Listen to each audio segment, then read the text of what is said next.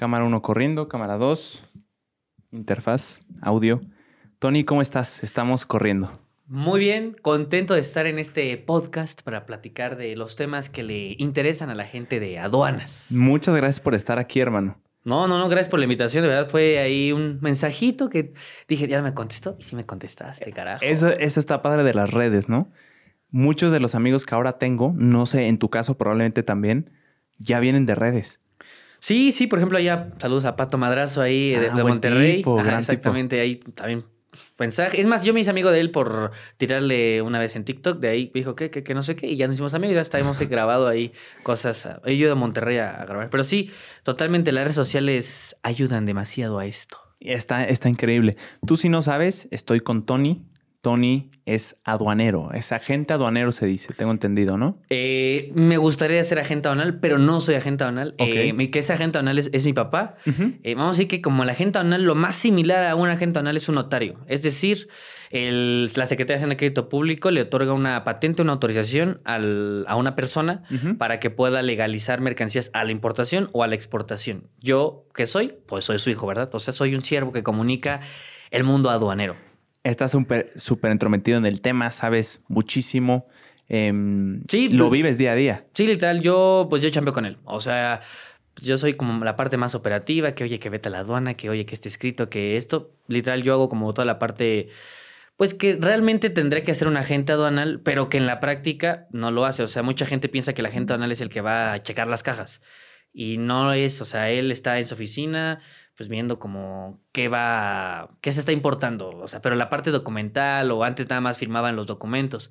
Quienes van son los chavos que tienen chaleco que se llaman tramitadores, porque tramitan todos los permisos o documentos que se requieren para extraer la mercancía de la aduana o Mm. para pues, subirlos al avión y pues que se vayan a Estados Unidos o X, X país. Como los gestores de documentos. Ándale, ándale, más o menos, exactamente, exacto. A nombre de la gente aduanal, por eso tenemos este gafetito y este gafetito, no sé si se alcanza a ver en la cámara, sí, se alcanza a ver en la cámara, eh, pues vamos a decir que como que nos autoriza a nombre de la gente aduanal para hacer trámites inherentes o trámites relacionados a las mercancías que van a exportar o importar, más o menos. En el caso de los agentes aduaneros que me decías que se encargan de legalizar, lo que viene, ¿a qué se refiere legalizar? Decir que, hey, todo bien aquí, puede pasar. Sí, literal. eh, bueno, tienen varias funciones. Eh, a grandes rasgos, eh, cuando tú importas, tienes que pagar impuestos. ¿Quién calcula los impuestos? El agente aduanal calcula, pero no, no los se los tienes que pagar a- al SAT. Bueno, ya no es al SAT, se llama ANAM. ANAM es Agencia Nacional de Aduanas de México. Rápidamente, como el SAT era a veces medio bruto para recaudar impuestos, pues el presidente dijo: No, yo necesito recaudar más impuestos para todo lo que, pues todas las eh, dinámicas o todos los programas que él hace, entonces creó un organismo especializado únicamente para recaudar impuestos. Pero quien los calcula son las agencias aduanales. Eh, ¿Qué otra cosa hace? Mm, si tú tienes que importar y te hace falta una etiqueta, un permiso, el agente aduanal es el que te dice, oye, tú tienes que presentar este etiquetado, tienes que presentar este permiso de Semarnat, etcétera, etcétera. Como que ellos te hacen, son como un perito, por decirlo así, te dicen, esto es lo que tienes que presentar y tú como importador, pues ya lo tienes que gestionar con las autoridades competentes, más o menos. El que se encarga de checar qué trae cada caja, qué trae el equipaje que viene de otro país. Ahí ¿Quién es? Ajá, ahí no es totalmente la gente aduanal. El que Mm. checa qué es lo que traes, pero en contenedores o cargas aéreas internacionales, me refiero a que, no sé, por ejemplo, vino Bad Bunny y Bad Bunny trae eh, pues todo su es- pues todo su escenario. Sí. Ese sí es un agente aduanal. Por ejemplo, nosotros, bueno, yo no todavía no nacía, eh, la agencia aduanal hizo la importación de lo que trajo Madonna, de lo que trajo Michael Jackson, etcétera, etcétera. Para eso sí es el agente aduanal. Pero si tú vienes de viaje con tu mochila, eso no lo checa un agente aduanal, eso sí lo checa personal de aduanas del gobierno, que se llaman verificadores aduanales. Ahorita, pues ya con la entrada de la Sedena, de los militares, pues ya está cambiando un poquito. Pero eh, cuando tú vienes de pasajero, no lo checa un agente aduanal.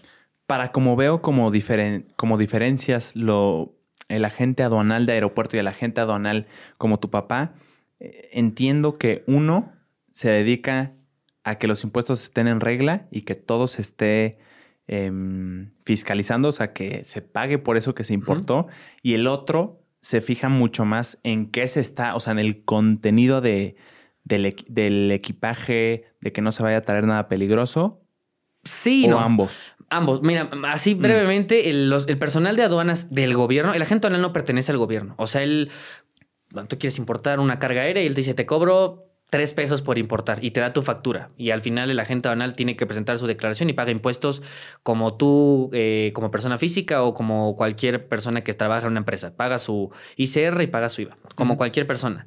Claro. Eh, pero, ¿por qué existe el agente aduanal?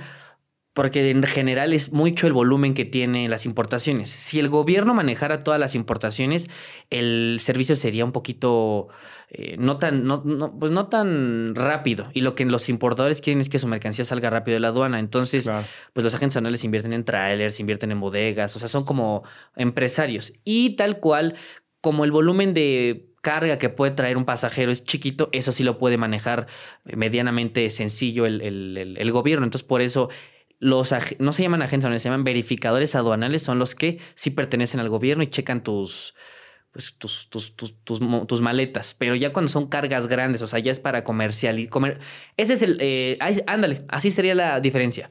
Para uso personal, eh, cuando tú viajas, es un verificador aduanal o personal de aduanas del gobierno. Para comercializar ya mercancías grandes o aéreas, ya es un agente aduanal, que es no tal, no tal cual un gubernamental, sino es un coadyuvante. Te digo que es como un notario, porque tal cual el notario no es gobierno, pero pues le anda chismoseando al gobierno de qué es lo que estás vendiendo y comprando, y aquí qué estás importando y exportando, más o menos. Si yo pido un paquetote de un buen de cajas apiladas de China, el que lo va a checar es el agente aduanal, en el caso como tu papá. Correcto, exacto. Hay, hay, hay dos, como dos tipos de, Ah, de agentes aduanales o dos tipos de importación. La importación por paquetería, que es la que tú pides que llega por DHL, a lo mejor, y ya cuando tú haces algo muy formal y traes pues un contenedor, una carga aérea importante.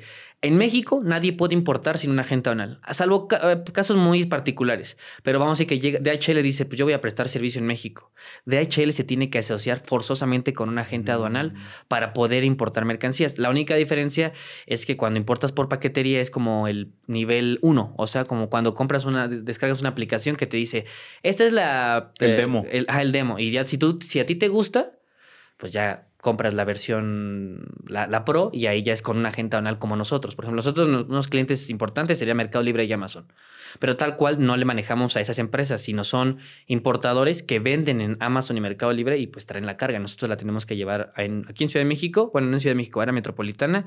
El almacén de Amazon y de Mercado Libre está ahí por la salida de México Querétaro y por Cuautitlán Izcalli. Ahí los llevamos nosotros las, eh, las cargas, pero esa es como la diferencia. Ok, ¿y qué necesita tener una persona?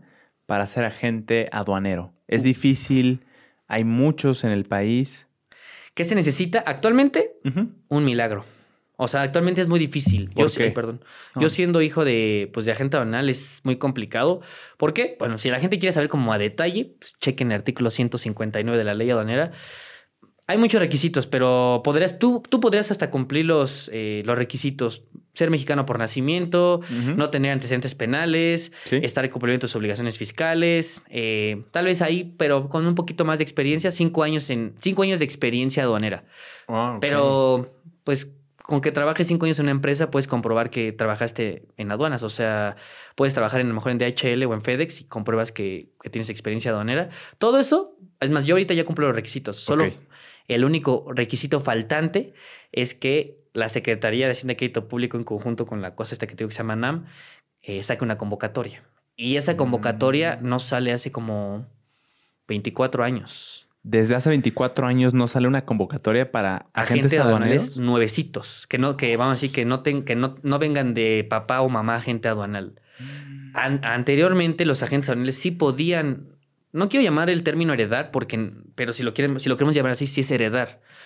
Eh, ¿Por qué la gente no le gusta eso? Y yo entiendo perfectamente a los que están afuera y a los que están adentro. Yo que estoy medio adentro, porque si soy hijo de un agente aduanal, eh, los agentes aduanales invierten en trailers, invierten en bodegas, invierten en un buen de cosas.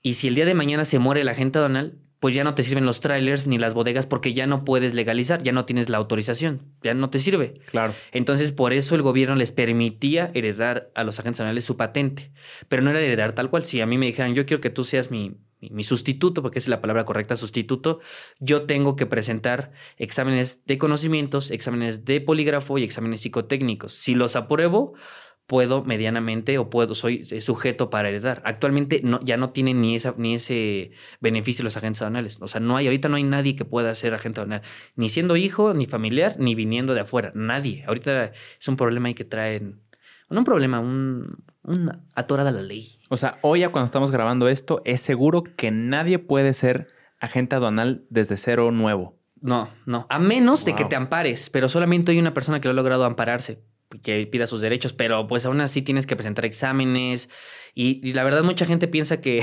importar solamente son cajas, o sea, de un celular o, eh, o, electrónicos, pero importar requiere desde importar automóviles nuevos, o sea, BMW, Audi, Porsche, todas ocupan agente aduanal. Eh, Don Guaira, que es un creador de contenido muy, muy importante de autos exóticos, ocupa agente aduanal. Eh, los zoológicos que, no sé, que de Egipto te donan un camello, ocupas agente aduanal.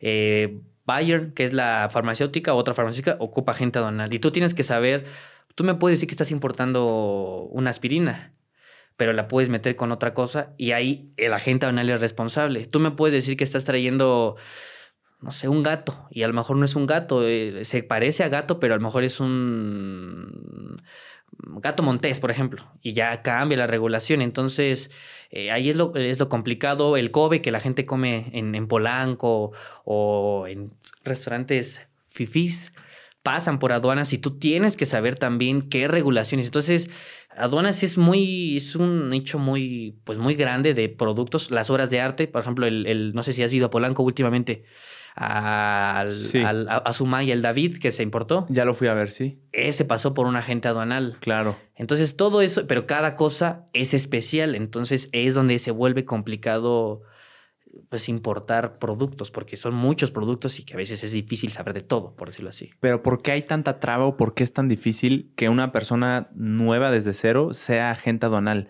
Ya no se necesitan más, es necesario que sean pocos. ¿Cuántos más o menos agentes aduanales hay en el país? ¿Tienes el dato por ahí? Como 850 agentes aduanales. Son muy poquitos. Es nada para un país de millones. Sí, de 130 millones de habitantes, que haya 850, está... es más fácil ser diputado que ser agente aduanal.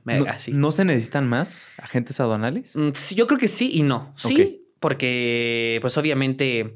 Eh, pues hay mucha carga de importación y exportación. No, porque los agentes aduanales sí son empresarios que han invertido bien en en prestar el servicio. O sea, realmente sí se presta un buen servicio de importación y exportación. ¿Qué es lo que pasa? Que este país está, y, lo digo abiertamente, está pues manchado de corrupción. Entonces, si tú abres así, ¡fum!, a, todo el, a todo el país las convocatorias, si de por sí ya me preguntan cómo entran ciertas cosas, si tú abres así como en Estados Unidos, que es como una certificación, no, yo creo que sí estaríamos cometiendo un, un error. Que sí debería ser más abierto, sí, pero tan abierto como en otros países, no. Aparte, pues todos quieren nada más la parte positiva de ser agente aduanal, que es cobrar y que sea poquitos. Pero el ser agente aduanal engloba una responsabilidad enorme. Tú, me, tú eres importador, ejemplo, y tú me dices que vives... Eh, sí, o sea, ¿qué quieres que, tú, que vives en Polanco, Ajá. vamos a decir.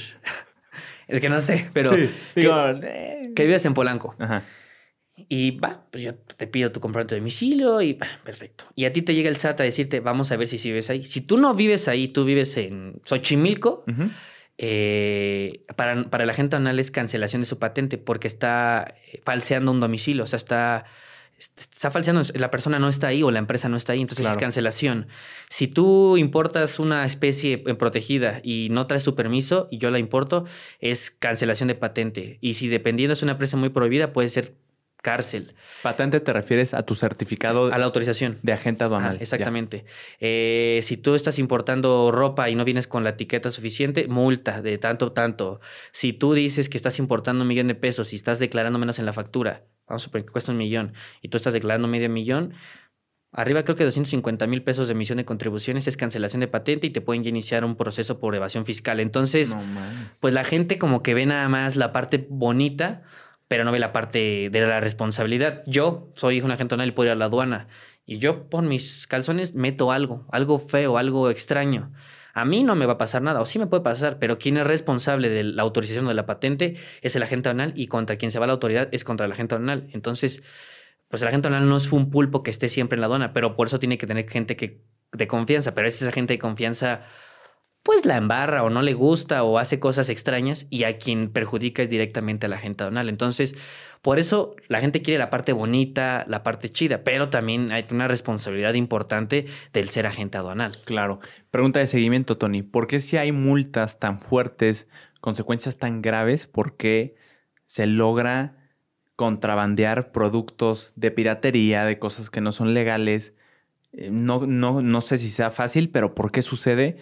Si estos agentes aduanales tienen mucho que perder, tienen multas que pagar o consecuencias graves. Graves. La realidad es que hay muchas maneras de, importar, vamos a decir que pues ahí le ponen mutes y te lo bajan el video. No, no creo que te lo bajen. Eh, para importar de contrabando. Ajá. Eh, la mayoría de la gente piensa que llegan así como en contenedores y todo. O sea, la realidad es que hay algo que se llama contrabando hormiga, que hasta subí ahí un, TikTok. Eh, vamos a decir que tú vas de viaje, es un ejemplo. Eh, y traes tres, cuatro cajas, por ejemplo. De, bueno, te traes, no sé, cuatro Xbox, por decirlo así. Si no te toca revisión, ya los pasaste. Pero ese es como lo más light. Pero hay gente que vive en frontera. Y la gente que vive en frontera tiene chance de ir y regresar a Estados Unidos muchas ocasiones. Entonces de ahí, pues van metiendo como mercancía, a lo mejor, ahí, sí es original, pero van metiendo como las famosísimas pacas de Adidas, ¿no? Eso no se puede, las pacas son ilegales, pero las van cruzando. Ahí ya vamos de un contrabando. Las pacas son ilegales. Sí, son ilegales. ¿Por qué? Pues mira, las número uno, las usadas, la ropa usada, es, eh, pues no tiene, puede venir con piojos, puede venir con cosas que no, que la autoridad sanitaria no, no, avaló. Entonces, pues, pues eh, no puedes, puedes, pones en peligro la sanidad de un país. Esas son en las que son usadas. Las que son nuevas, que luego hay en Walmart de Estados Unidos o tiendas de Estados Unidos, eh, te dicen, te vendo un pallet de ropa de Adidas o ropa Puma. Tú para importar, es que una cosa es importar para uso personal. O sea, tú te puedes traer tu, eh, no sé, 10, 15 prendas para cuando te vas a Estados Unidos de vacaciones y listo, no pasa nada. Claro. Pero para comercializar es diferente. Tú necesitas, número uno, la autorización de Adidas para comercializar con su prenda. ¿Cuándo Adidas te va a dar la autorización? Jamás. O sea, Adidas no necesita de de menudistas, de personas que, que, vendan 25, 30, 50, 100 prendas. Adidas se va y se coloca a plazas comerciales. Adidas tiene el dinero, o Puma, o Nike, o Levi's, todas las marcas, para poner sus boutiques. Pierden prestigio al que la gente las esté revendiendo así al menudeo. Y número dos, en México es un país productor de, de ropa. Entonces el gobierno los protege mucho. Tú requieres padrón de importador sectorial, que es esto brevemente, es una autorización o un registro especial para importar textil y aparte requieres un precio mínimo. Si no das ese precio mínimo, o sea, si tu playera cuesta dos dólares y a ti tú la conseguiste un dólar, tienes que pagar la diferencia al banco en una cuenta como en garantía en conjunto con el gobierno y aparte presentar un permiso ante Secretaría de Economía. Entonces se vuelve muy difícil, muy costoso y nunca, eso es si lo compras legalmente, pero lo que nunca vas a cumplir es la autorización de Adidas. Estos son ilegales. Vamos a decir que tú te compras una paquita de 50 mil pesos y la vendes al doble, a 100 mil. Si a ti te llega un auditoría del SAT y te dice, oye... ¿De dónde? ¿De dónde tienes ese ingreso? Ah, importé ropa. Enséñame tu pedimento. El pedimento es el documento fiscal que avala una legal importación. ¿Quién la emite? La agente aduanal. Nunca la vas a tener porque no lo hiciste con agente aduanal. La cruzaste por la frontera en una camioneta que decías que venías de viaje o se la diste a un reciente fronterizo para que te la cruzara de, pues sí, de así de pues, contrabandón y listo. Y en el caso de que si lo hubieras hecho vía agente aduanal por algún tema de corrupción, ¿estás libre? Ah, pues sí, ahí sí porque sería como contrabando documentado porque tú tienes toda tu documentación pero no se van con Adidas y decirle, oiga, señor Adidas, este caballero tiene un chingo de ropa suya. Sí, y ahí Adidas tendrá que presentar una demanda porque se le está... Pues, está pirateando con su producto. O sea, porque él no, está, él no ha dado la autorización de que se comercialice. No sabía eso. Sí. Creí que sí se podía legalmente. No, no, no. Obviamente, tampoco nos vamos a desgarrar las vestiduras aquí. Puedes. O sea, yo siempre le he dicho que es como un, un, hobby. O sea, puedes vender, puedes como un hobby. Pero si tú crees que te vas a forrar en billete e importando así. No, en algún momento vas a llegar a un momento en que estás ingresando tanto dinero a tus cuentas bancarias que te va a llegar una, te puede llegar una auditoría del SAT y ahí te van a cachar. O pues vas a tener que haciendo estrategias contables extrañas para estar eh, cubriendo eh, los ingresos que estás teniendo. o manejar puro efectivo, ¿no? exacto. Entonces, por eso digo que no es escalable. Y la otra es que también los importadores son pasados de lanza. O sea, un contenedor, hay contenedores de 20 y de 40 pies. Son, son, son grandes te dicen a ti que traen 250 cajas. Checar un contenedor al 100% es muy difícil. Entonces nosotros agarramos a lo mejor brecha izquierda. Brecha izquierda es que le decimos a la gente, a los estibadores, que son gente que te baja las cajas. Bájame tanto de izquierda, bájame tanto al fondo, bájame tanto al principio. Y tú las vas abriendo. Pero puede ser que entre las cajas que no cheques te meten 10, 15, 25 cajas que vengan con otro producto. Y ahí se están metiendo. Tú te estás imaginando un contenedor, pero no, en un, puerto se manejan cientos de miles de contenedores. O sea, mínimo nosotros a lo mejor en algún día, en un día podemos manejar 30 contenedores. En un día, un solo agente anual, pero no, son, el agente anual no es uno. El puerto de Manzanillo maneja se llaman TEUs. TEUs es la medida de los contenedores. Puede manejar miles de TEUs en un día, o sea, miles de contenedores en un día. Y pues imagínate que maneja 30 mil en un día y de 30 mil cada contenedor tiene 45 cajas con, con mercancía no declarada. no hay pues, manera. No hay manera. De checarlo todo. Por eso se llama contrabando hormiga, porque se les va. Aunque la gente aduanal y el personal de aduanas en conjunto intentan como retener, pues no, no, no, no se pueden revisar todos los contenedores, porque también pues tienes que darle velocidad a los contenedores porque a la gente le urge, a los importadores les urge que su mercancía esté ahí. Entonces, si la estás cheque y cheque una por una, pues nadie que va a querer importar van a decir, oye, pues me estás deteniendo mi mercancía, yo, yo ya la tengo vendida. Entonces, por eso se vuelve complicadón. ¿Qué pasa si yo traigo de importo de Estados Unidos algo gigante, como dices, un contenedor gigante con muchísimas cajas y dentro de esas cajas yo quise ser mañoso y metí droga ahí? Llega eh, al chequeo. Ajá la descubren las autoridades pertinentes. ¿Contra quién se van? ¿Contra mí, el que la compró? ¿El importador? ¿O contra la gente aduanal? Va a depender de dónde te cachen. Ok. ¿En, qué, parte del proceso? Si la gente aduanal, antes de presentar la mercancía a la autoridad aduanera, vamos a decir que sí, o sea, llega al contenedor, en, en aduanas, a la gente aduanal, antes de que le diga al, al, SAT o a la NAM, a la NAM, porque no es el SAT, a la NAM, o al ejército, para que la gente entienda, al ejército, el contenedor, antes de que se lo presente yo, yo tengo la posibilidad de checarlo. Si yo cuando lo estoy checando como agente aduanal me doy cuenta que trae eso, doy aviso a las autoridades, a la Sedena o a, a la CEMAR o a la autoridad competente y llegan. Y entonces ahí pues van a empezar a ir, van al domicilio del agente aduanal y pues vamos, tiene que declarar el agente aduanal, eh, vamos al domicilio del importador y tiene que declarar el importador. Y ahí ellos empiezan a hacer su investigación ahí es como que la gente actúa de buena fe y antes de presentar me estás diciendo que viene esto. Ahora. Pero eso no te exime, o sea, también se pone fe la cosa. Si te cachan cuando ya se la diste a presentar al gobierno, a la aduana, en teoría tú ya, tú ya tuviste que haber checado el contenedor. Ahí pues también se pone fea la cosa y pues empiezan a hacer una investigación. Claramente, eh, pues si la gente aduanal comprueba conforme a pues eh, carácter penal que no tienen ninguna responsabilidad, pues van directamente con el importador, porque el importador es quien le está trayendo. Llega a pasar en muchas pues muchas causales. Llega a pasar que desde origen la mandan y el importador ni sabe. Hay gente que el importador sí sabe. Hay ocasiones que saben todos. Entonces. Es cierto, son eh, muchas variantes. Es que ahí es complicado cuando mucha gente me dice es que los agentes aduanales hacen esto y esto. Hay muchas manos dentro de un contenedor. O sea, desde que sale, vamos a decir que tú eres el exportador en Estados Unidos. Tú cargas el contenedor. tú, ya es un, eh, tú eres una mano. Después quien lo transporta de tu domicilio a la aduana de Estados Unidos, vamos a decir que a Long Beach, que es la aduana eh, famosa en Estados Unidos, que es postada por California. Es un puerto, es el, como el 70% de toda la carga de los gringos. Entonces ahí ya hay un transportista. Después, el agente aduanal o custom broker de Estados Unidos, ahí van tres. Después, la naviera, es otra persona.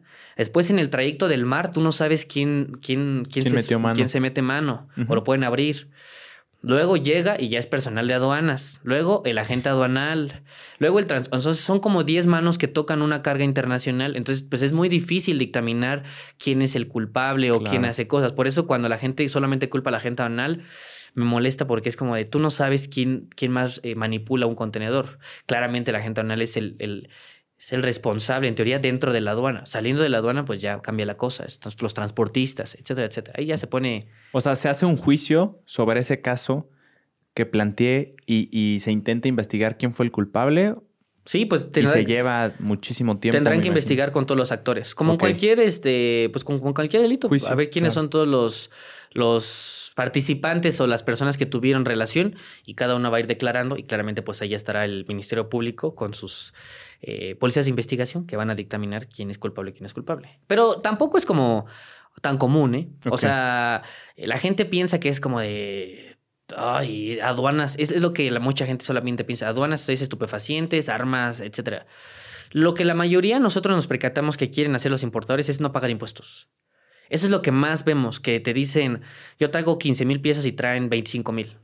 Claro. Están pagando menos impuestos. Sí. O están, están declarando menos, están contrabandeando. Eso es lo que más, o, o que no quieren presentar permisos, etiquetados, certificaciones. Eso es lo que más se ve. O sea, eh, no, no es lo otro, sino es como permisos, impuestos. Eso es lo que más se ve. Por eso la autoridad aduanera lo que más pena, sí se pena, lo que más Sí, lo que más eh, penaliza. ¿no? penaliza es la evasión fiscal.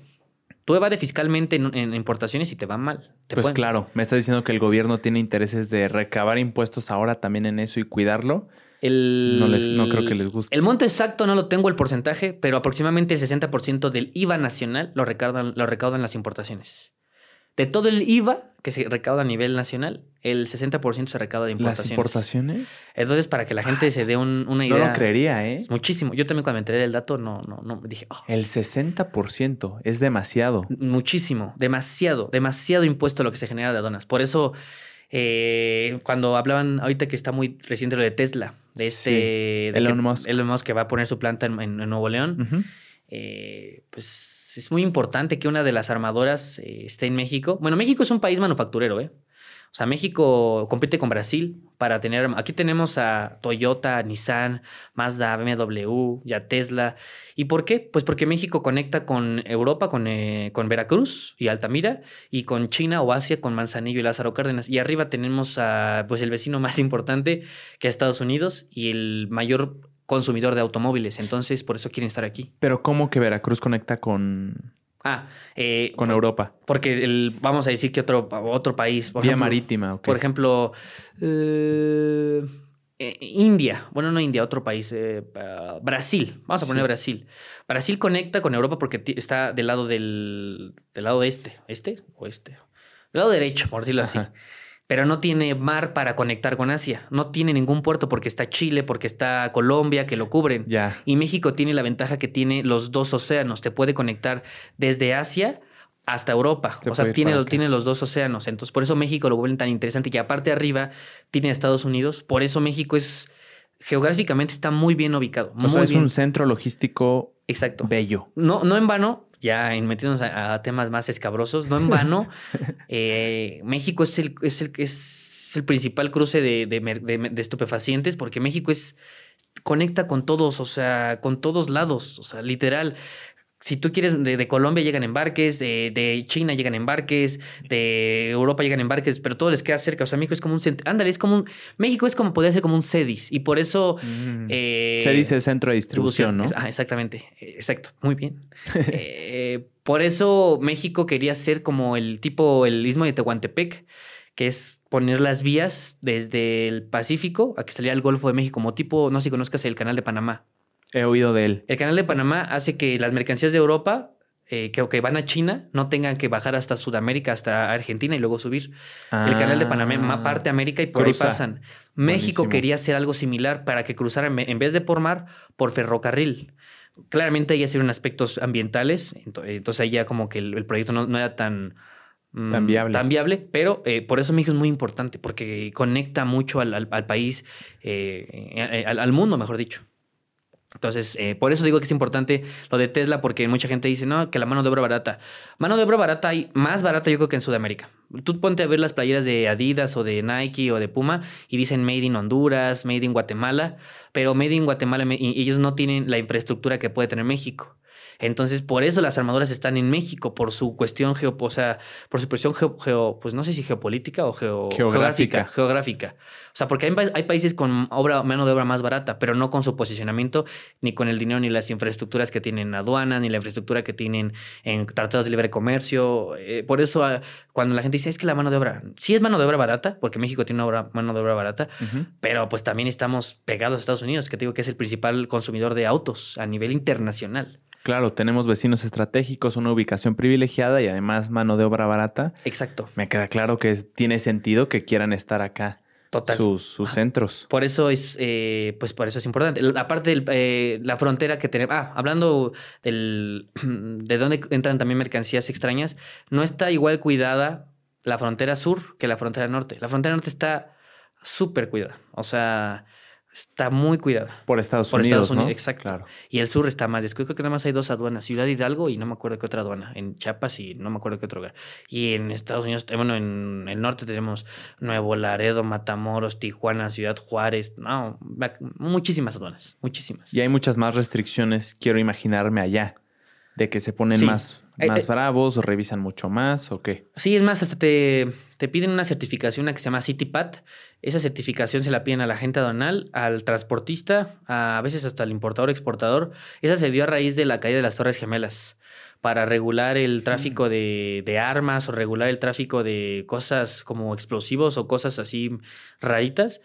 Tú tienes para cruzar, hay una cosa que se llama CityPad para poder cruzar. Obviamente te checa menos la autoridad si tú estás certificado como agente aduanal y transportista para cruzar a Estados Unidos. Ese es un tema interesante, Tony. Antes de las Torres Gemelas, de este suceso trágico, ¿eran más fáciles las cosas en aduanas? ¿Era más fácil importar, exportar? ¿En qué sentido? Sí, pues era mucho más fácil, no te, no te pedían tanto, no te checaban tanto, Ah. pero eh, de- hasta cuestión aeronáutica, ¿eh? O sea, ahorita hasta en cuestión, eh, ahí yo ya desconozco más la cuestión aeronáutica de, de pasajeros, pero también el chequeo es mucho, o sea, los arcos y todo lo que te, que te, te pasa cuando vas a Estados Unidos. Claro, son mucho Es- más rigurosos. Es por eso. Eh, y en frontera, en aduanas, pues te piden esta certificación que tengo que se llama CityPad, que está hecha para regular el tráfico de armas, el tráfico de, pues, de, de mercancías ilícitas, por decirlo así.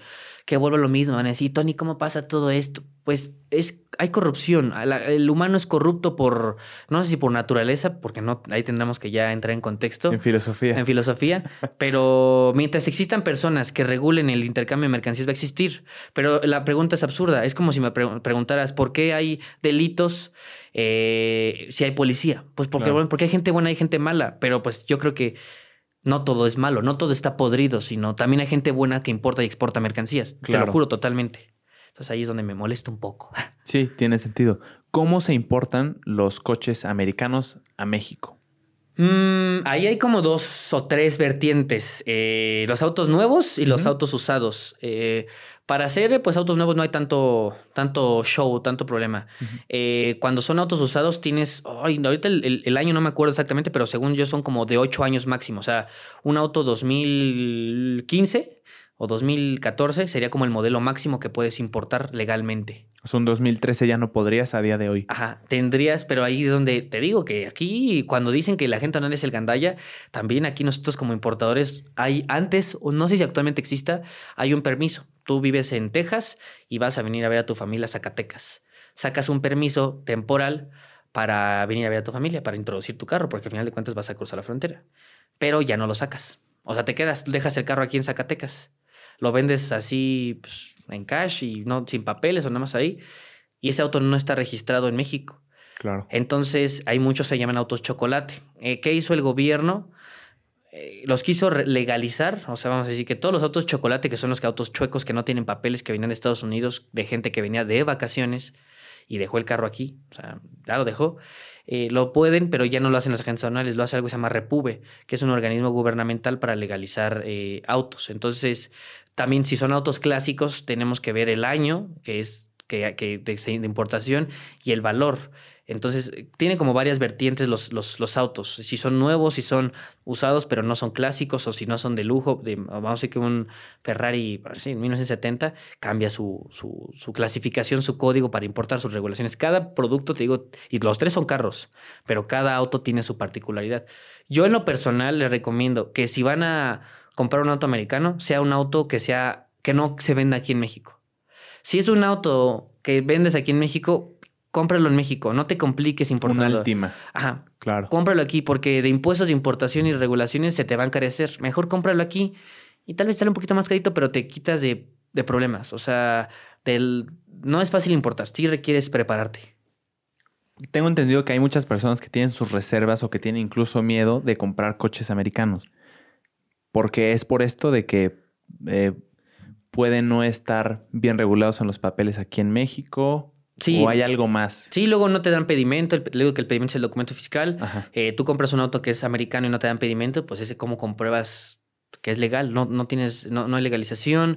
Eh, tiene horarios la frontera para importar autos. O sea, tiene sus particulares. No es, no es imposible, pero yo recomiendo que sea para un auto especial, o sea, vamos, a decir que un Supra del auto que sale en Rápidos y Furiosos, que es como especial, que no es tan fácil a lo mejor encontrar aquí en México y que lo encuentres con un kilometraje bajo en Estados Unidos, pues ahí a lo mejor dices, ah, pues vale la pena todo el, proceso y lo laborioso. Pero si te quieres comprar un Jetta, un igual un Altima, eh, un Mazda o un auto de una marca genérica, compra en México compro en México totalmente. Eso es lo que yo recomiendo. ¿Sabes si pierden valor, Tony? Los coches americanos que crucen legalmente, que los compras bien, a la venta cuando ya no lo quieres y lo quieres vender aquí en México y le dices a quien te lo va a vender, oye, detalle es americano. ¿Sabes si pierde valor? No estoy totalmente seguro, pero yo creería que sí pierde valor. Yo algo he oído de eso, no estoy tampoco seguro. Te digo, no, no sé porque nosotros no, despachamos tal cual en frontera. O sea, nosotros despachamos, o bueno, importamos. Vamos a decir que la gente, ah, es un dato muy, ese me gustaría ponerlo. Eh, no por ser agente aduanal puedes despachar en las 50 aduanas que tenemos. La agente aduanal nada más tiene autorizadas cuatro. O sea, tú puedes elegir Nuevo Laredo, Tamaulipas, Manzanillo, Veracruz y Aeropuerto Internacional de la Ciudad de México. Si la mercancía llega por Tijuana, pues le tienes que pedir paro a otro agente aduanal. Pero tú no, o sea, mucha gente piensa que es como, por ser agente aduanal puedes, puedes importar en todas las aduanas del país y no, solamente tienes cuatro. En nuestro caso es Aeropuerto Internacional de la Ciudad de México, Pantaco, que es una aduana eh, por ahí por Vallejo interior, que llegan ferrocarriles de Veracruz, de Manzanillo, Querétaro y Toluca. Esas son las nuestras, pero obviamente en corresponsalía, que es como en, como por paro, por no paro, es como por ayuda, ¿no? O sea, le dice un agente hey, oye, me llega una carga por Veracruz, yo no manejo esa, ¿me la legalizas? Ah, va, te cobran una tarifa especial a que fueras directamente tú con él, porque es un cliente tuyo. Vamos a decir que yo manejo BMW y BMW trae todas las piezas aéreas, pero por X, X, Y razón ese día las trae por Veracruz. Yo no manejo Veracruz, entonces le voy a decir a otra gente, oye, pues es mi cliente, tírame esquina, tírame paro para que importen por Veracruz. Ah, sí, claro, y listo. Entonces, no todas las agencias aduanales pueden despachar en todas las aduanas, son 50. Ok. Un barco que venga de China y que vaya a venir acá a México, ¿por dónde tiene que pasar, Tony? ¿Y por qué medios de transporte? Mm, serían dos. Ok. Eh, eh, por Manzanillo, Colima y Lázaro Cárdenas, Michoacán. Ahí llega. ¿Llega Manzanillo? Ajá. Llega, lo bajan del buque, lo pasan a la aduana y ya cuando sale legalizado se va en tráiler o en camioneta, en una tres y media o cual sea el transporte, pero se va terrestre a, tu domicilio o a tu bodega, donde tú nos digas. ¿El puerto más importante de México cuál, cuál es?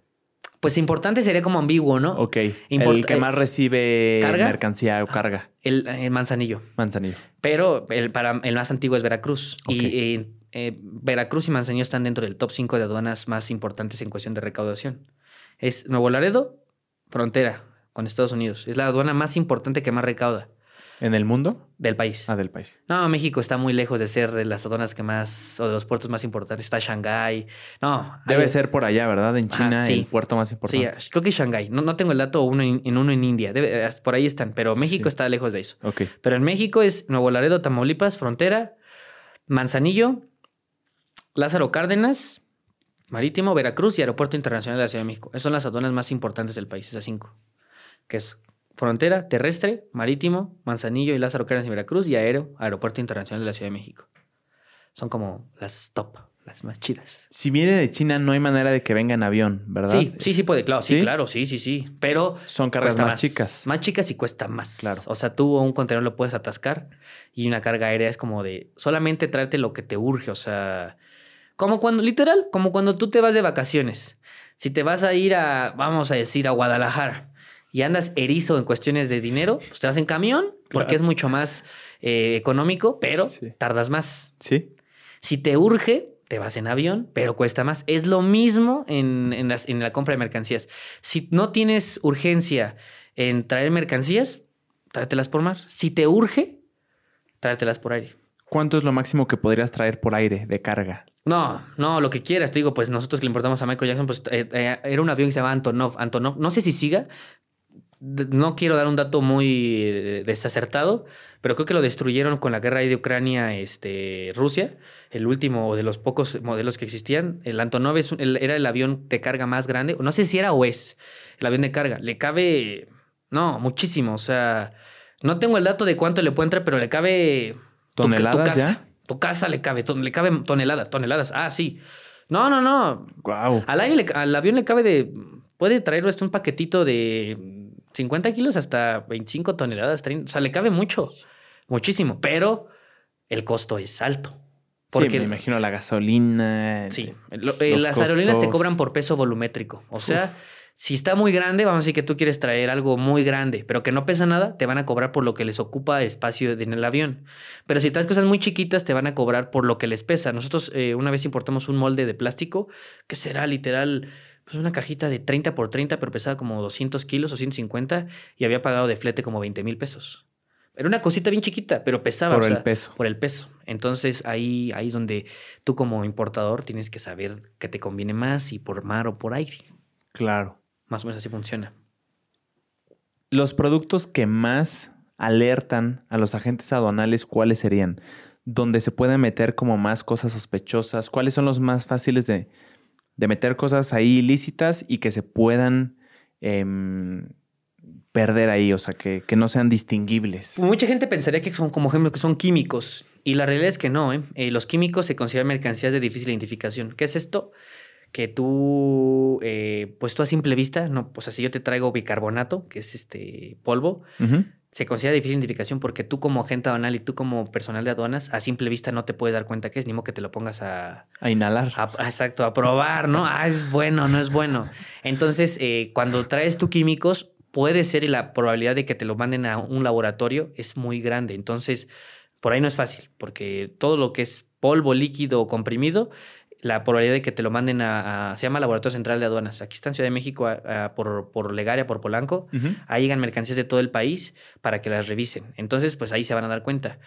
Mm, yo creo que sería en las mercancías como se llama como, no sé, no se llaman miscelánea, pero como variadas. O sea, como que tú dices, traigo bolsas, traigo juguetes, que traes de todo. Entonces, como traes tanto, ahí se puede, le puedes, este, pues como clavar o, esconder. Es más fácil. Cuando tú traes un contenedor lleno de cajas, por ahí puedes esconder. Porque es mucho y te, es imposible que cheques las 350 cajas. Si te llega una caja llena de cajitas de bicarbonato, ¿las mandas luego, luego a, a donde me dices al laboratorio que lo chequen? Eso lo hace la autoridad aduanera. El agente aduanal te pide a ti eh, tu factura, tu packing list y a lo mejor la ficha técnica del, producto.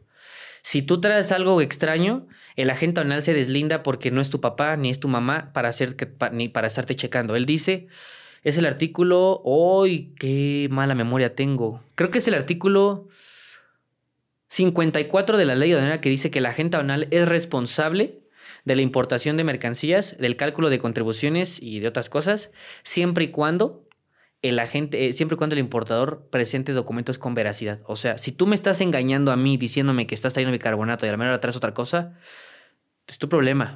Ya no es tu culpa. Yo, yo, yo a aduanas te estoy presentando esto, esto y esto. Él me dijo esto, pero pues yo no, yo no soy su papá, yo no puedo estar cuidándolo como bebé para que haga las cosas bien. Entonces, si la aduana lo manda a inspeccionar, a que lo chequen y sale que es positivo a clorhidrato de perico, pues ya se pone fea la cosa. Pero eso lo decide aduanas. Pero cuando, cuando el agente o el encargado de supervisar y de revisar que trae la caja y evidentemente no es experto en este tipo de polvos, lo manda luego, luego, o sea, lo ve y dice, pues no sé, no sabría distinguir si es o no es. Lo manda al laboratorio. No, no, no, no casi ningún agente aduanal lo manda al laboratorio porque ah, cuesta y el importador no quiere pagarlo. Eh, ¿Qué te pide la agente aduanal? Un buen de documentos. O ah. sea, te pide, a ver, domicilio fiscal, pásame línea del representante legal. Ah, eh, si es necesario, voy a tu domicilio fiscal para ver que tú seas un laboratorio establecido. Eh, enséñame a lo mejor, puede ser, puede que te pida acta constitutiva. No, no puede, te va a pedir la acta constitutiva. a lo mejor te pide, por ejemplo, tu archivo contable de hace 10 años para que sepa que tú eres una empresa que, que realmente estás constantemente importando y que no estás haciendo. A lo mejor hasta te pide una mm. certificación, una ISO, un buen de cosas porque pues no, no es cualquier cosa. Si eres nuevo, se ponen más. O sea, si ya llevas tres, cuatro años importando lo mismo, ya, ya se ve que a la gente que es de confianza, pues tal vez como que se pone menos a la defensiva. Pero si eres nuevo, sí te piden este, pues cosas bastantes por, para, para protegerse la gente aduanal. Por eso digo que no es como, ah, ser agente aduanal es muy fácil, es, tiene su grado de complejidad. Claro. ¿Qué onda con el maquillaje, Tony? He oído muchas historias de amigos, de conocidas, eh, de amigas que, dicen de que mi hermana, yo pedí eh, no sé qué de una marca que la traje desde China, me salía mucho más barata, no me llegó nunca, no me dijeron nada, me dijeron que la retuvieron. ¿Es problemático el tema del maquillaje en aduanas? Es lo mismo que traer eh, polvo mágico. ¿Por qué? ¿Cómo? Porque, o sea, lo mismo de difícil. Por eso se pone la autoridad igual de heavy. Porque tú estás trayendo una un maquillaje, es polvo. Ah. O una base líquida, es líquido. Tú puedes llegar, destilar y separar productos, separar este componentes. Entonces, por eso el maquillaje por paquetería no se puede. Porque vuelvo a lo mismo, es líquido o es polvo y tú puedes decir, es que es mi maquillaje preferido. Pues sí, pero yo no puedo, no puedo darme cuenta que es eso. Entonces tienes que importarlo de manera formal con un agente aduanal. Por paquetería no va a pasar nunca el maquillaje. Nunca O va bueno, a pasar. Sí puede pasar. Pero porque manejan tanta carga, volvemos a lo mismo, se les puede ir. Tengo una amiga que igual me decía, eres un mentiroso, Tony. No es cierto. Importaba mm, mascarillas de. Pues mascarillas para tener el cutis bello. Eh, y pues le decía, pues está bien, yo qué quieres que te diga, te lo pueden retener. Y llegó el día en que le retuvieron el producto. Me dijo, oye, Tony, ayúdame.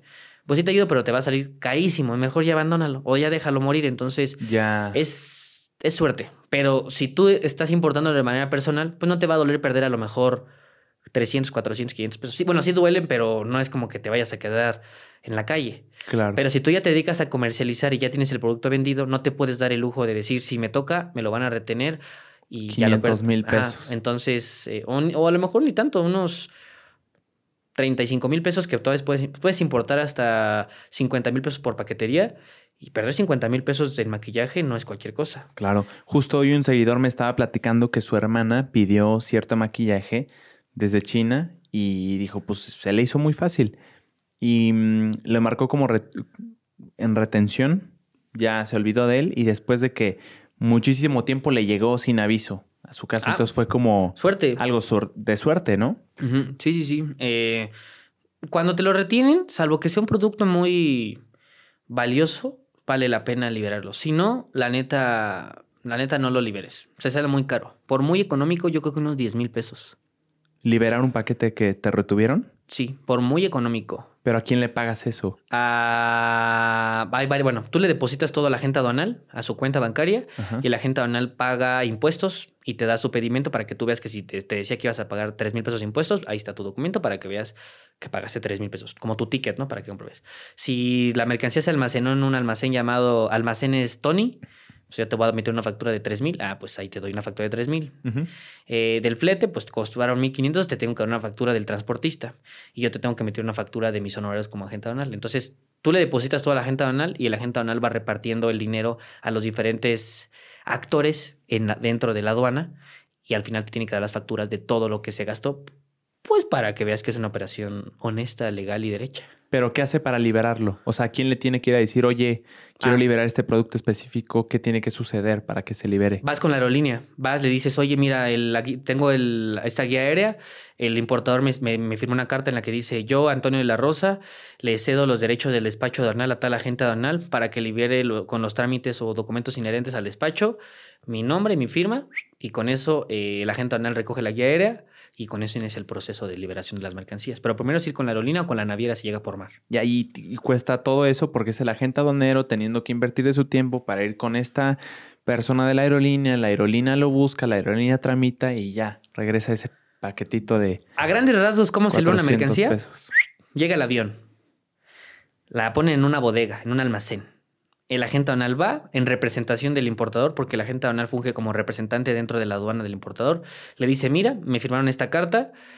Se firmó un encargo conferido, que es un encargo en el que le confieren las operaciones de importación o de exportación.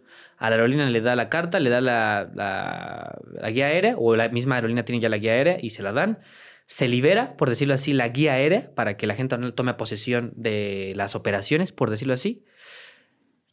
Vas a la bodega, revisas la carga. Sí, sí, coincidió que estás trayendo maquillaje. Te vas a la oficina, llenas los documentos, que es el pedimento que te digo, que es el documento fiscal que va a la legal importación. Pagas los impuestos y te regresas a la aduana. Ya con los impuestos pagados, le dices a la autoridad: Mira, ya pagué los impuestos, ya está todo. Ah, vamos a extraerla. Y la aduana, con un semáforo, se llama modo de selección automatizado, con un semáforo verde o rojo, decide si la revisa. Si toca verde, ni la revisan. Si toca rojo, dice, ah, perfecto, ya pagas impuestos, enséñame tus documentos, sí, sí están bien, perfecto. Vete. Vámonos. Vámonos. Eh, a grandes rasgos, ¿no? O sea, en, en, en, en, en- en aire puede tardar un día nada más, pero por mar tarda a lo mejor unos cinco días. Es más tardadito. Ok. ¿Qué pasa si pido algo desde China, desde un lugar lejano, y se pierde mi producto por alguna razón en alguna parte del trayecto? ¿A quién le puedo adjudicar esa culpa si ha pasado por tantas manos? A la ¿Qué es lo que debo de hacer? Si es por paquetería, a la paquetería. Totalmente. Si es... eh, Si ya- lo compré en Alibaba. Es que, es que ahí es muy buena pregunta. Eh, Tú puedes importar por Alibaba o por AliExpress o por, eh, por Shane, por paquetería, es decir, de manera informal, o puedes importar formalmente. O sea, la aduana no sabe que tú compraste por Alibaba. La aduana nada más ve enviado por Hong Kong eh, Company, consignado a Antonio de la Rosa. Es lo único que ve. Eh, Aduanas no ve que lo compraste por Alibaba. Entonces, eh, te digo, si lo importas por paquetería, pues la, la paquetería de HL tendrá que ser la responsable. Si ya lo importas de manera formal con una aerolínea especializada en carga internacional, eh, pues tendremos que ver dónde es el, dónde pasa el error, porque a lo mejor la, aerolínea desde que llega reporta que hay un error, entonces la aerolínea es la responsable. Pero a lo mejor cuando llega a la aduana es donde se pierde. Pues la, ¿quién es ahí? Pues el recinto, bueno, un recinto fiscalizado que es como un almacén dentro de la aduana. Ellos son los responsables. Si se pierde cuando está en el transporte, pues el transportista tendrá que ser el responsable. Es dependiendo dónde se pierde. Pero eso es una importación formal. Cuando tú traes por paquetería, pues yo creo que la paquetería es con la que tú te tienes que quejar, porque ella es la que tiene el contacto con todos los personajes dentro de la aduana. Claro, pero en el caso de que sea formal, tú no sabes en qué punto se perdió. Entonces no sabes a qué, a qué oficio, a qué persona reclamarle, porque se pudo haber perdido desde que salió Mm, o sí, en, no. en todo el trayecto. Llega a pasar que cuando llega una mercancía por contenedor, eh, cuando llegan y la revisan, el contenedor ya está abierto por arriba. Desde los piratas, porque hay piratas. ¿Qué son los piratas? Literal, este, pues ya no, ya no llegan con parche, pero hay piratas. Que se encargan de Pues robar. de robar mercancías en el mar. Llegan en lanchas y se montan al- al- a los buques y, y, pues abren los buques con, con sopletes o, con- o- rompen los candados y se meten a ver. ¿Es en serio eso? Sí, sí, sí, hay piratas. Hoy en día pasa. Hoy en día, o sea, ya no está Capitán Garfio y con la pata de palo ni el parche, pero sí hay piratas. O ok, sea, llegan en su lancha y se llevan lo que pueden. O sea, llegan, en, llegan en su lancha, se suben y ajá, lo que, lo que, lo que puedan y vean, lo, se lo clavan. Pero entonces ahí, como ya abrieron el contenedor, cuando llega a destino, a la aduana de destino, se dan cuenta que ya viene abierto o que viene violado el, el- precinto, o es decir, el candado. Y entonces ahí el importador tendrá que decidir si levanta un acta al Ministerio Público para solicitar si está, vamos a, bueno, sí, si está asegurado, pues el seguro internacional le va a decir sí, levanta un acta al Ministerio Público de que hubo un robo en tu contenedor en el de manera internacional y ya vemos si te pago. Bueno, si te repongo la- el, el producto. Ya. Ahí, ahí vamos a poner cuando es el trayecto internacional. Cuando llega a la aduana y pasa, no me acuerdo qué artículo es y no quisiera decir un artículo del cual no estoy seguro, pero si se pierde la mercancía, dices, ay, se perdió. eh, tú metes un escrito a la autoridad aduanera y eh, dan, primero creo que son 15 días y luego es un mes en el que van a estar buscando tu mercancía y si no la encuentran, número uno, te dan a elegir como de otras mercancías abandonadas. Dice, a ver, pues esta está es similar, pues si quieres agárrala. O te tendrán que rebolsar tu, tu pagar tu producto. Así funcionaría más o menos. Eh, voy a buscar el artículo y te lo mando ahí si quieres para que lo pongas ahí. Pero no me acuerdo. Pero sí. más o menos así es el, el ¿Y proceso. eso en la práctica sí es real o se tarda muchísimo tiempo y ya te terminas rindiendo? Es que es la, es, es Sí. la práctica. O sea, como es un trámite largo, la mucha gente dice, a ver, Ya. ¿cuán- ¿cuánto le bajaron a mi contenedor? 10 cajas. Pues a ver, Ah. salgo tablas, ya, sácalo. Eh, me- ok. me, me genera más, más problema. Pero a lo mejor si estás trayendo un embarque caro, caro, o sea, a lo mejor un embarque de Rolex y te roban, pues al Rolex sí le va a convenir a lo mejor meter esa, pues esa de quien páguenme, ¿no? Va a depender del producto. Es- es- es- es- no, no te vas a aventar el show por... Es como cuando estás en la calle que te dan un besito en tu carro y dices, ah, ya, vete con tu golpe, yo con mi golpe. Sí. Para que te den un golpe grande que demanda un, un- una gran inversión a tu auto, pues sí vas a pelear el seguro. Te digo, es dependiendo. Háblame un poco más de los piratas que roban las mercancías en, en vía marítima, Tony. De verdad que no sabía que existían a, a hoy día. O sea, Sí, o sea, ¿cuál es su modus si tú operandi? envías un producto eh, que es de alto, de alto valor, mándalo por aire. Por aire es mucho más seguro, porque el avión viene cerrado y no hay, no, no llegan ángeles y se meten al avión. Claro. No. Pero en el mar, pues sí llegan en, llegan en lanchas, literal, y se van subiendo a, lo- a lo- a los buques. Y pues en un contenedor manejan muchas, eh, pues están, están repletos, se llaman teus. O sea, está, el teus son, te digo, la medida del contenedor de 20 pies. Hay muchos contenedores, entonces, pues a lo mejor están en la mitad del océano y pues ¿quién los va a checar? Y agarran y con, los abren, o sea, llegan con pinzas y abren los contenedores. Claramente ellos no saben qué hay adentro. O sea, chicle y pega y encuentro un embarque chido, y chicle y pega y no encuentro algo chido. Entonces así funciona más o menos si te das cuenta hasta que llegan a destino.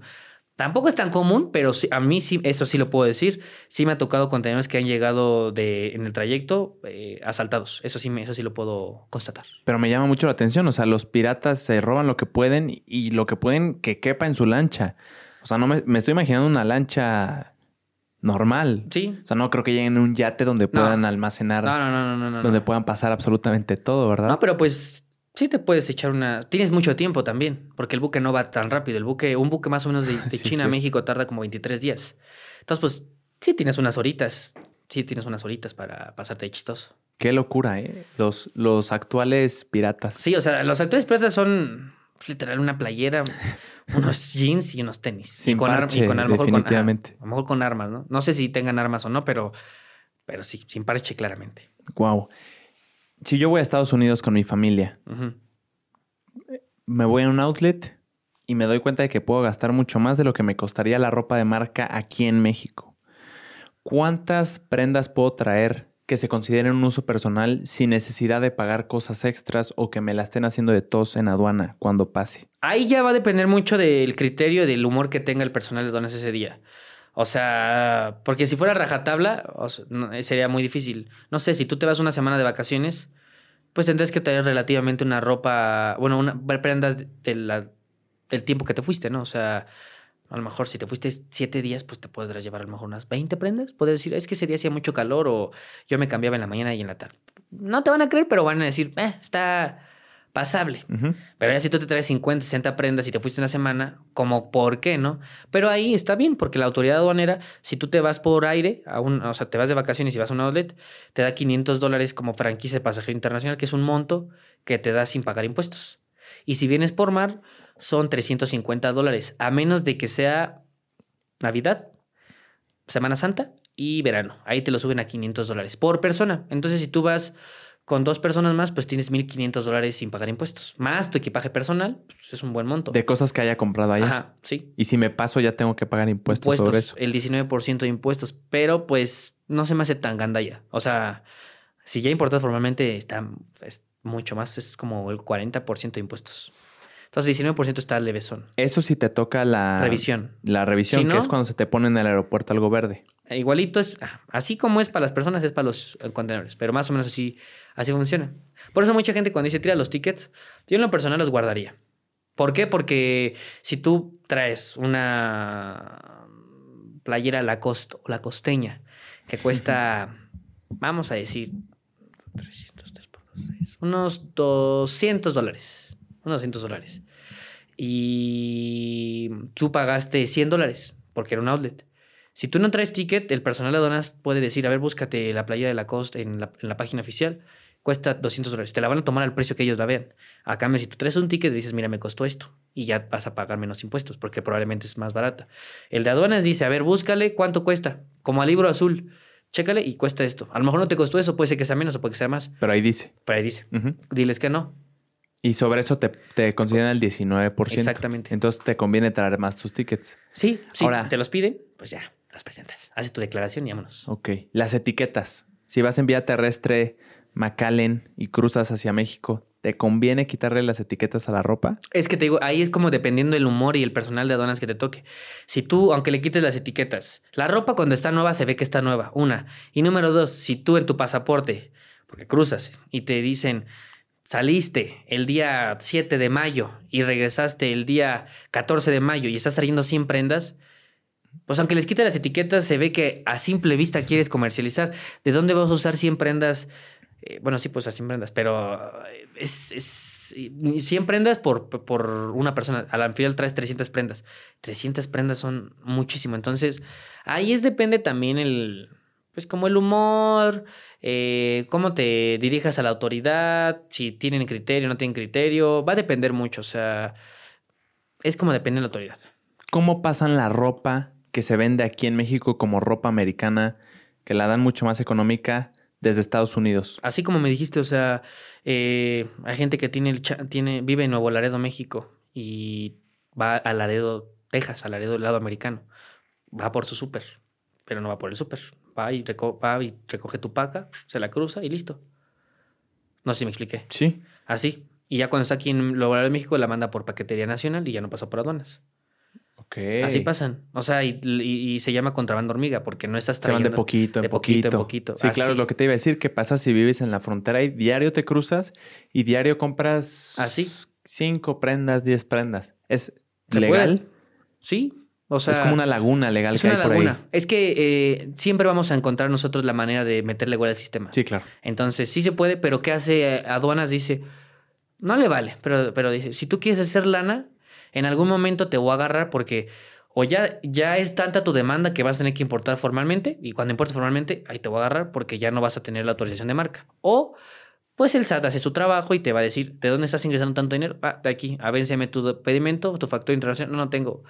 Pues entonces demuéstrame la legal estancia de las mercancías. No, no la puedo comprobar, pues se pone fea la cosa. Entonces, por eso cuando la gente se hace sociedades, no es que no quiero decir creadores de contenido, pero eh, que tú vas a forrarte vi- No, no le hagan caso, cámbienles de creador de contenido, váyanse con otro creador, no jala ni funciona así la vida. ¿Por qué crees que hay tanta gente que es... ¿Por qué, hay ta- ¿Por qué crees que se cree que es muy fácil pasar las cosas por aduana? O sea, porque se piensa que nada más es de un clic de aquí a acá, pagas un poquito más y listo. Porque las ¿Por redes sociales se han prostituido. Esa es la, la verdadera, o sea, en todos los aspectos hay creadores de contenido que te dicen, con estos cinco pasos te vas a hacer rico. Claro. No te vas a hacer rico. Con estos cuatro tips vas a aprender a importar. Tampoco es cierto. Con estos tantos vas a poder aprender a, a- a invertir en la bolsa. Tampoco es cierto. Entonces, ¿por qué ha pasado? Porque la gente te dice, eh, con este, o sea, mucha gente rápido me dice, te faltó decir eso en este TikTok. Pues van a decirle, no puedo en un minuto y medio explicarte lo que me tragué eh, aprendiendo cuatro años y lo que llevo haciendo todos los días. Es para que tú te des un contexto y si te interesa, te capacites. ¿Por qué pasa eso? Porque yo te digo, para ganar seguidores o para ganar views, en- con cuatro pasos vas a aprender a importar pacas. No es cierto, no pasa así, no va a jalar.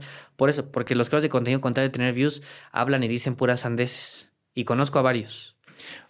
Hay gente hoy en día que se dedica de manera formal a pasar em, ropa, zapatos, tenis, de manera legal. Nike, Adidas, Puma.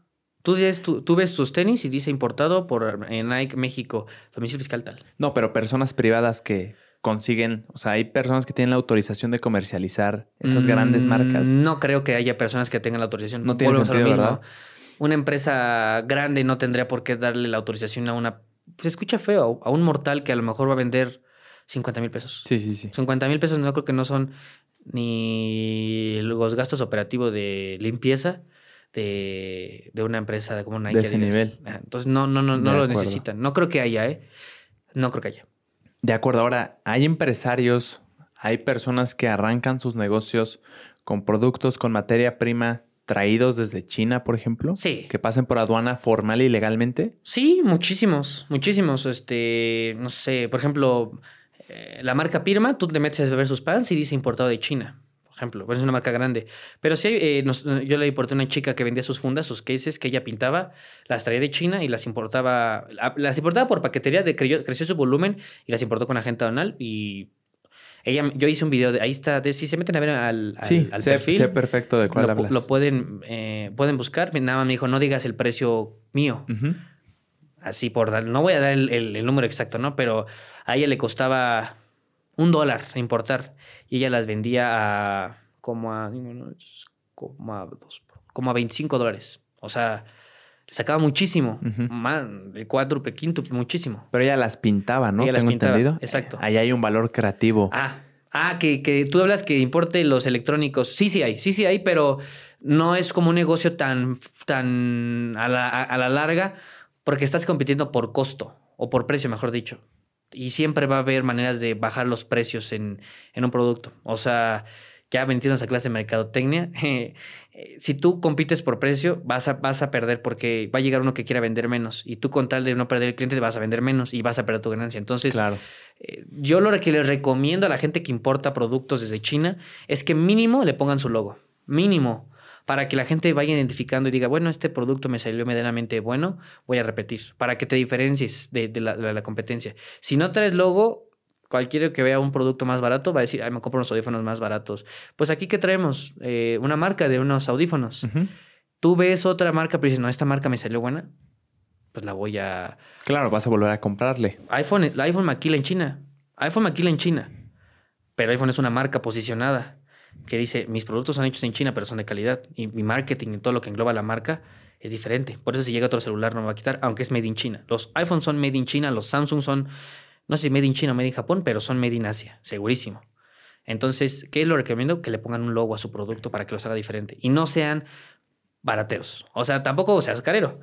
Vende lo que vende lo que cuesta tu producto, pero no, se, no, no vendas solamente por el precio, porque si no, en aduanas siempre te van a competir el precio. Siempre, siempre, siempre. No tengo el dato porque no le manejo yo a, a Apple, pero vamos a decir que un iPhone cuesta producirlo, por hablar de un número, mil pesos, que son unos... eh, 50, dólares. 45 dólares con el dólar de hoy. dólar, ajá, Pero vamos a decir que 50. Lo venden a... Uf, hay uno que cuesta ya hasta como unos dos mil dólares. Cuesta Sí, sí, 40 mil, 40 50 mil pesos. Entonces, ¿por qué? Porque hay un producto que le metieron mucha mercadotecnia de por medio. Eso es lo que yo recomiendo para la gente que importa de cualquier país. Que le meta marca. Si es para vender, si es un producto de una maquinaria para un proceso productivo, pues no, da, da lo mismo. Ahí la.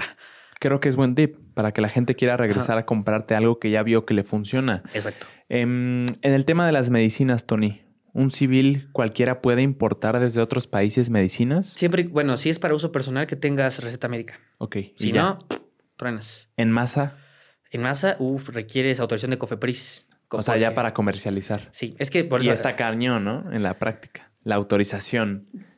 Pues es que sí tienes que de- demostrar que tu producto realmente sí, si dice que es este ah, um, ácido acetal salicílico, haga lo que tenga que hacer. eh, sí, por ejemplo, así rápidamente, cuando fue la pandemia y se importaban, ves que los, el, el COVID afectaba la oxigenación, Sí. entonces importaban muchos oxímetros. Ajá.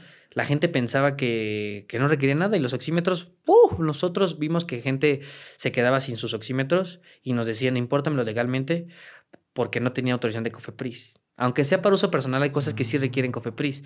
Porque tú puedes decir, ah, yo oxigeno a 90, pero, es- pero el, el oxímetro está mal y oxigenas tú a 60. Tú dices que estás oxigenando bien, pero no estás oxigenando bien, pongo en riesgo tu vida directamente Es un peligro a la sociedad, a, la a la ciudadanos. salud. Y la. COFEPRIS es la Comisión Federal para Protección de Riesgos Sanitarios. Entonces, por eso te piden COFEPRIS. Todo lo que tenga contacto con el cuerpo casi siempre va a requerir COFEPRIS. Porque si no, pues te andas elevando, andas pasando. Y ahí por eso volvemos a lo mismo. Por eso es tan importante el agente aduanal. Porque el agente aduanal tiene que darle, tiene que darle cumplimiento. O sea, te tiene que decir, no, tú requieres COFEPRIS. No, que no lo quiero presentar. Pues no te lo importo. No, que- no, porque un permiso de COFEPRIS pone en un, una, no presentar un permiso de COFEPRIS pone en riesgo Tu credencial. y al consumidor final, que se puede elevar por andar por eh, comprando productos contaminados o productos que no funcionen, etcétera, etcétera. Oye, los cubrebocas fueron un negociazo para muchos en, Pero el, el en tapabocas la época de la pandemia, ¿no? no es producto médico. El tapabocas es textil. Sí, justo. O sea, fue como un producto muy noble para comercializar porque no, no necesitas, me imagino yo, o no necesitaste en su momento muchos permisos o cosas específicas. Es textil y ya está. No, al contrario, el textil es el modo God para importar. Textil es Ah, muy difícil. Si quieres importar textil y no tienes inversión, capacitación, no lo hagas. A ver, pero es un pedacito con un resorte, Sí, el cubrebocas. pero al final de cuentas la autoridad aduanera lo cataloga como textil. A grandes rasgos, para que la gente no se confunda, a nivel internacional las mercancías no se llaman tapabocas. A lo mejor tú la llamas tapabocas, pero en China la llaman mascarilla y en otro lado le llaman máscara.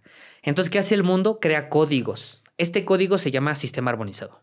Y este código nos va a decir qué regulaciones y qué impuestos va a pagar la mercancía.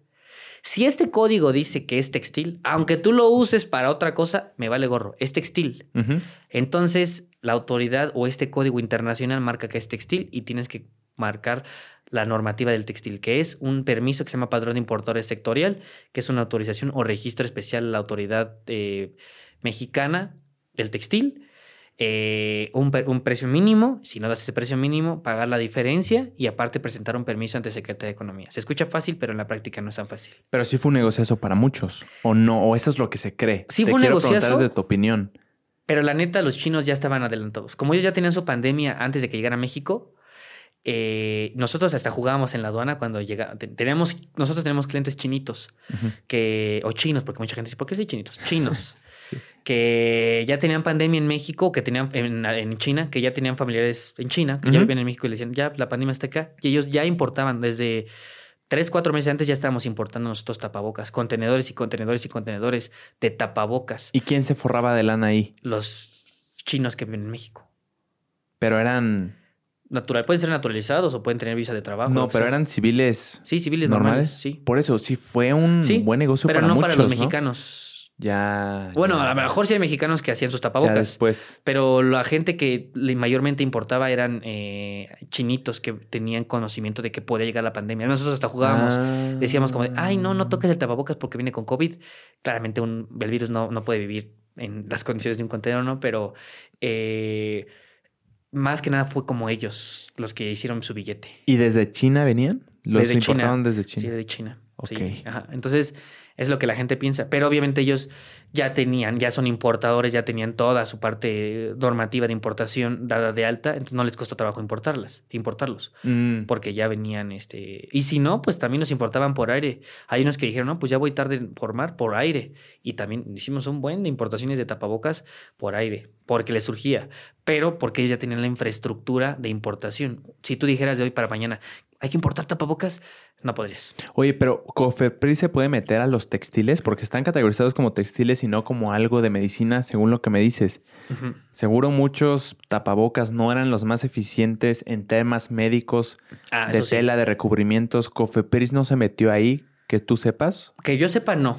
Eh, es que una cosa es importar y otra cosa es importar para comercializar. Entonces, eh, o a lo mejor tú los tienes en tu bodega y los quieres comercializar. Creo que para comercializar sí requieres Cofepris, pero como yo les digo a muchos, yo te lo importo. Ya lo que tú necesites para vender es tu problema. Ya no es mi tema. Yo te lo saco con la normativa, con todo lo que a mí me, a mí lo que me marca la ley aduanera y la ley de impuestos generales de la importación y exportación es esto. A mí, si lo demás te lo requieren para que tú tengas tu autorización para tu local, ese yo ya no me meto y ese ya es tu rollo. Yo te lo saco de aduanas con tus papeles legal, derecho, me requiere esto. Si cumplimos con eso, adelante. A mí no me importa lo demás. Por ejemplo, los cascos de motociclista. eh, hasta se hizo un video muy viral de un cuate que agarra un, eh, un casco y lo pisa y lo rompe. Para importar tu casco, sí, para tú importar cascos no requieres ninguna certificación de seguridad. O sea, puede ser un casco como los que te venden cuando compras tu bici nueva que son de Unicel. A mí no me vale gorro. O sea, escucha feo, pero a mí la ley no me dice que requieres una certificación, yo te lo importo. Si tú los vendes y matas, mandas ahí poniendo en riesgo la vida de alguien, pues ya es tu rollo. Pero a mí como aduanas no me requiere nada. Pero entonces, ¿quién es el encargado de sí regular eso? Es que ese ya es como tú que quieras vender un producto certificado por calidad. Que digas, mi casco está certificado por la Asociación Internacional de Motociclistas y pues está chido. Pero ese es ya como darle caché a tu producto. Está muy peligroso. Ajá, exacto. Eso es, yo es algo que yo regularía. Si yo fuera Definitivamente. senador o diputado, cambiaría esa ley para que, para que forcen a los, a los cascos que, que estén certificados. Por ejemplo, Sí, claro. una llanta, las llantas importadas todas, desde una hasta un millón de llantas, tienen que estar certificadas con algo que se llama norma oficial mexicana. Porque como va a una alta velocidad, Ponen en riesgo. riesgo a una persona o a, a alguien. Entonces, Claro. eso sí se requieren certificar. Y ahí, si tú no la tienes certificada, el agente aduanal no te la permite importar. Pero es ya dependiendo. O sea, te digo, a mí lo que me marca la ley. Si a mí la ley no me marca, aunque yo sepa que no se debe, pues X, a mí la ley me dice esto, pues, adelante, no me requiere permiso para los cascos, dale. Además, hay una laguna legal ahí interesante con los cascos. Me imagino de que, hey, yo solo los, los vendo por estética, no por protección. Yo nunca los estoy vendiendo como un casco que te va a asegurar que tu vida no está en riesgo. Sí siento que hay... No, Ah. no siento. Hay, hay formas de, de categorizar un producto para comercializar Sí, ahí, ahí de ya- manera de que, hey, yo no lo estoy vendiendo para proteger, no me hago responsable. Ah, Ahí yo creo que ya tendrá que la normativa aduanera modificar su ley para obligar a los agentes aduanales a darle cumplimiento a eso. Pero nosotros Claro. no modificamos la ley. Claro. Nosotros estamos La a lo que cumplen. dice. La cumple. Exacto. Listo. Oye, las tiendas de mascotas muy famosas aquí en México, ¿cómo le hacen para tener todo en regla, para importar, si es que importan, los animalitos que comercializan? Ah, no sé si, no sé si los- eh, las marcas de mascotas tengan animales extranjeros, pero si tú quieres importar un animal, como bueno, las marcas que venden eh, animalitos, Sí. sí puedes importarlos, siempre y cuando tengas un permiso de Semarnat. Eh, Mm. A nivel internacional hay algo que se llama CITES, que es el Acuerdo Internacional para la Protección de Flora y Fauna, no me acuerdo qué. Ahí hay como tres apéndices. Apéndice 3 es, pues, es- no es una especie protegida. Apéndice 2 es, está en peligro de extinción, su, su compra o su importación debe ser regulada. Apéndice 1, no, está muy, ya está casi al borde de la extinción, solamente se puede importar para investigación. Mm. Entonces, dependiendo de eso, si tú eres Semarnat, haz un ejemplo, y hay una plaga en México y necesitan un animal eh, eh, importado para que empiece a, de- a- a comerse esa plaga en México, impórtalo. Pues a lo mejor sí, uno o dos, o tenemos que hacer la investigación para un, un animal, se puede. Y ocupas agente aduanal. Yo creo que sí ocupas, sí, sí ocuparías agente. Pero si tú dices, hay una que se llama, que se llama toto- to- to- totoaba o totoa, que es un pececito, una, es un animal de mar, más fácil, está, está muy regulada su importación porque se está acabando y los allá en, en- en- Asia lo ocupan como para rituales o cosas ya más extrañas.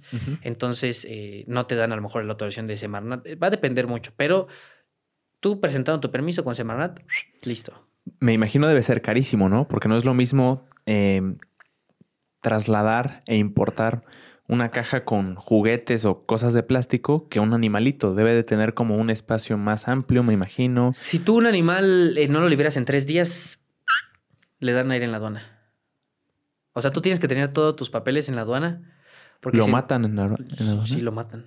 Yo creo que sí lo matan. No puedo asegurarlo, pero en tres días causa abandono a la mercancía. Y las mercancías que causan abandono se destruyen, se donan o se subastan.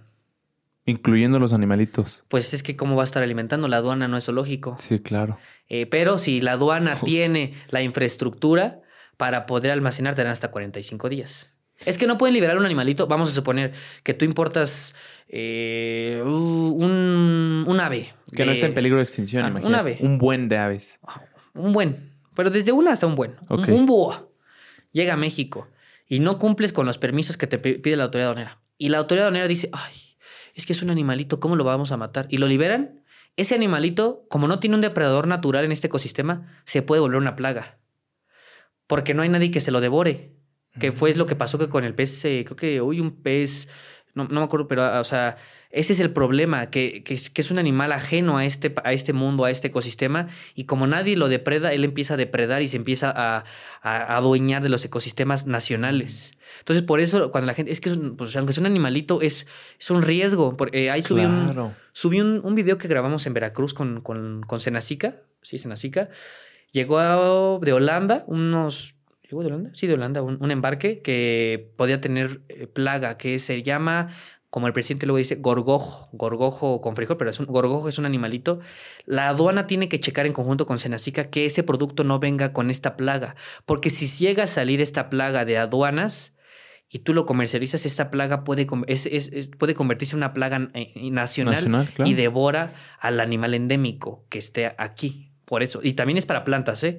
Puede haber una planta que, que no esté aquí y que se vuelva muy complicada para eliminar, pues también. O sea, por eso la aduana no solamente es impuestos, sino tiene muchas vertientes. Muchas restricciones, muchas variantes, muchas cautelas de acuerdo a la... La aduana tiene que proteger cosa. al consumidor, tiene que proteger a una industria, tiene que proteger al ecosistema, a la flora, a la fauna, tiene que recaudar impuestos. Tiene muchas funciones una aduana. Muchas, muchas, muchas, demasiadas. Imagínate que compro eh, varios animalitos, Ajá. varios pajaritos y también muchos conejos. Que todo bien, tengo los permisos, no están en peligro de extinción, los, los quiero importar para comercializar en masa. Y se puede. O sea, Sí. Me si dan ti, la buena. Si a ti Semarnat te dice, ahí está tu permiso, yo no Justo. tengo por qué ponerme. en ese hipotético caso de que ya todo esté bien, eh, en- si se transporta en barco o en avión, les ponen como jaulas especiales, los Ahí- ponen en un lugar designado especial. Ahí tú tienes que checarlo con la aerolínea y con la naviera. Ah, ok. Ellas son las ellas son las encargadas de decirte, mira, me te recomiendo este, o bueno, no te recomiendo, yo, yo vuelo estos animales con esto, o etcétera, etcétera. Pero ahí ya nosotros, nosotros no tenemos nada que, pues que ver, llega y si llega, pues bien. Pero uy, no sé si sea viable traer animalitos en mar, porque tardas mucho tiempo. ¿Cómo los alimentas en 23 días? Claro. Casi siempre llegan por aire, porque por aire son muy rápidos. Sí. Por ejemplo, el, el aguacate muchas veces se exporta aéreo, porque pues el aguacate no lo puedes tener mucho tiempo que se echa a perder. Eso es cierto. Ahí hay eh, contenedores refrigerados, que son un refri literal, y controlas tú la temperatura. También ahí en, en el perfil subimos un, un video de almacenes que son refrigerados, o sea... eh, imagínate que llega una mercancía al puerto de Veracruz, al puerto de Manzanillo, que estás a 30 grados, 35, pues te echa a perder la comida. Sí. El, el jamón, no tenemos que ir tan lejos. El jamón serrano, por ejemplo, que viene de España, a lo mejor que es importado. O el bacalao, que viene de Canadá o de, ay, creo que de Groenlandia. pues llegan en contenedores Y de refrigerados. Noruega, ¿no? Ah, Noruega, perdón, Noruega. Se refrigeran y tú le dices al dueño, a la naviera, yo tengo que tener esto a menos 4 grados. Llega, lo tienen que conectar a la luz cuando llega a la aduana y lo meten a una almacén refrigerado y tú le dices al almacén, yo tengo que tenerlo a menos 3 o menos 20. Menos 20 grados, sácate a volar. Yo me metí al, creo que nada más puede estar como 10 minutos porque te empieza a dar como Hipotermia. hipotermia, pero es para mercancías muy, muy particulares. Y también el transportista que lo maneja, a eso se le llama cadena de frío y es muy caro. Porque Sí. se te llega a, a mover unos graditos tantito el producto y ya te echa a perder. Es por eso que los productos Perecederos importados en, importados son en caros. el súper son caros por la complejidad de todo lo que tuvo que pasar en el transporte, que se tenían que refrigerar, que tenían que pasar por esto. Sí, por eso. O sea, por Ya. eso cuando alguien compra un producto importado, ellos lo ven en el súper. Pero Justo. Pero ya pasó muchas manos y también nosotros para ir a hacer el previo y checar la mercancía, entramos, tenemos que lavarnos las manos, tenemos que entrar a lo mejor con cofia, con guantes, para no contaminar la, comida. Eh, es un proceso muy, está muy cool ese proceso porque pues, tú ves un producto importado congelado y dices, ah, X, pero eh, no manches, si pasó por un buen de manos y que alguien la embarre, ya valió. Ya valió gorro, ya se echó a perder todo. Por eso también es- son más caras las frutas, por ejemplo, que vienen de otro país, Sí. por toda la complejidad de refrigeración, de El flete que te cobra una naviera, una aerolínea por mover con mercancía congelada es, es, es es, bastante. es muy caro, ¿verdad? Porque ellos se están haciendo responsables de que te tienen que asegurar que esa mercancía viene a menos 4 grados. Y por ejemplo, vas, un mexicano va a Estados Unidos, va a comprar aguacate y ve que está mucho más caro. Eso es porque seguro fue transportado en avión en vez de barco para que no se echara a perder. Sí, sí, sí, sí, claro, claro. Porque, eh, bueno, aparte también los vendedores ya venden, ya cuando venden en dólares, pues venden en dólares, no venden en pesos. Claro. Pero eh, sí, es más que nada por la logística. La logística de los productos perecederos es más cara que un juguete o una- un micrófono. Pues un micrófono Sí. puede ¿Cuándo se pasar. te va a echar a perder? no, y, una- y la comida, ¿no? La comida es veloz, veloz, veloz, veloz. Debe estar muy interesante todos los detallitos que... A mí me encantaría Sobre la grabar comida, todo. ¿no?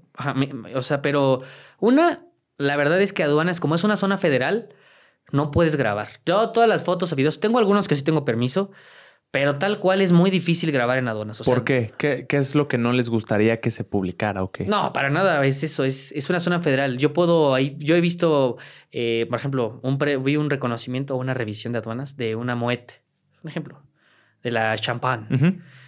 Y yo puedo dar el pitazo de que está saliendo alguien. Entonces imagínate que yo grabo algo que no, o sea, yo grabo que está saliendo la mercancía con tal placa. Y yo lo subo a mis redes sociales y alguien está viendo que yo traigo esa, que esa mercancía trae y pues ya lo pueden agarrar afuera.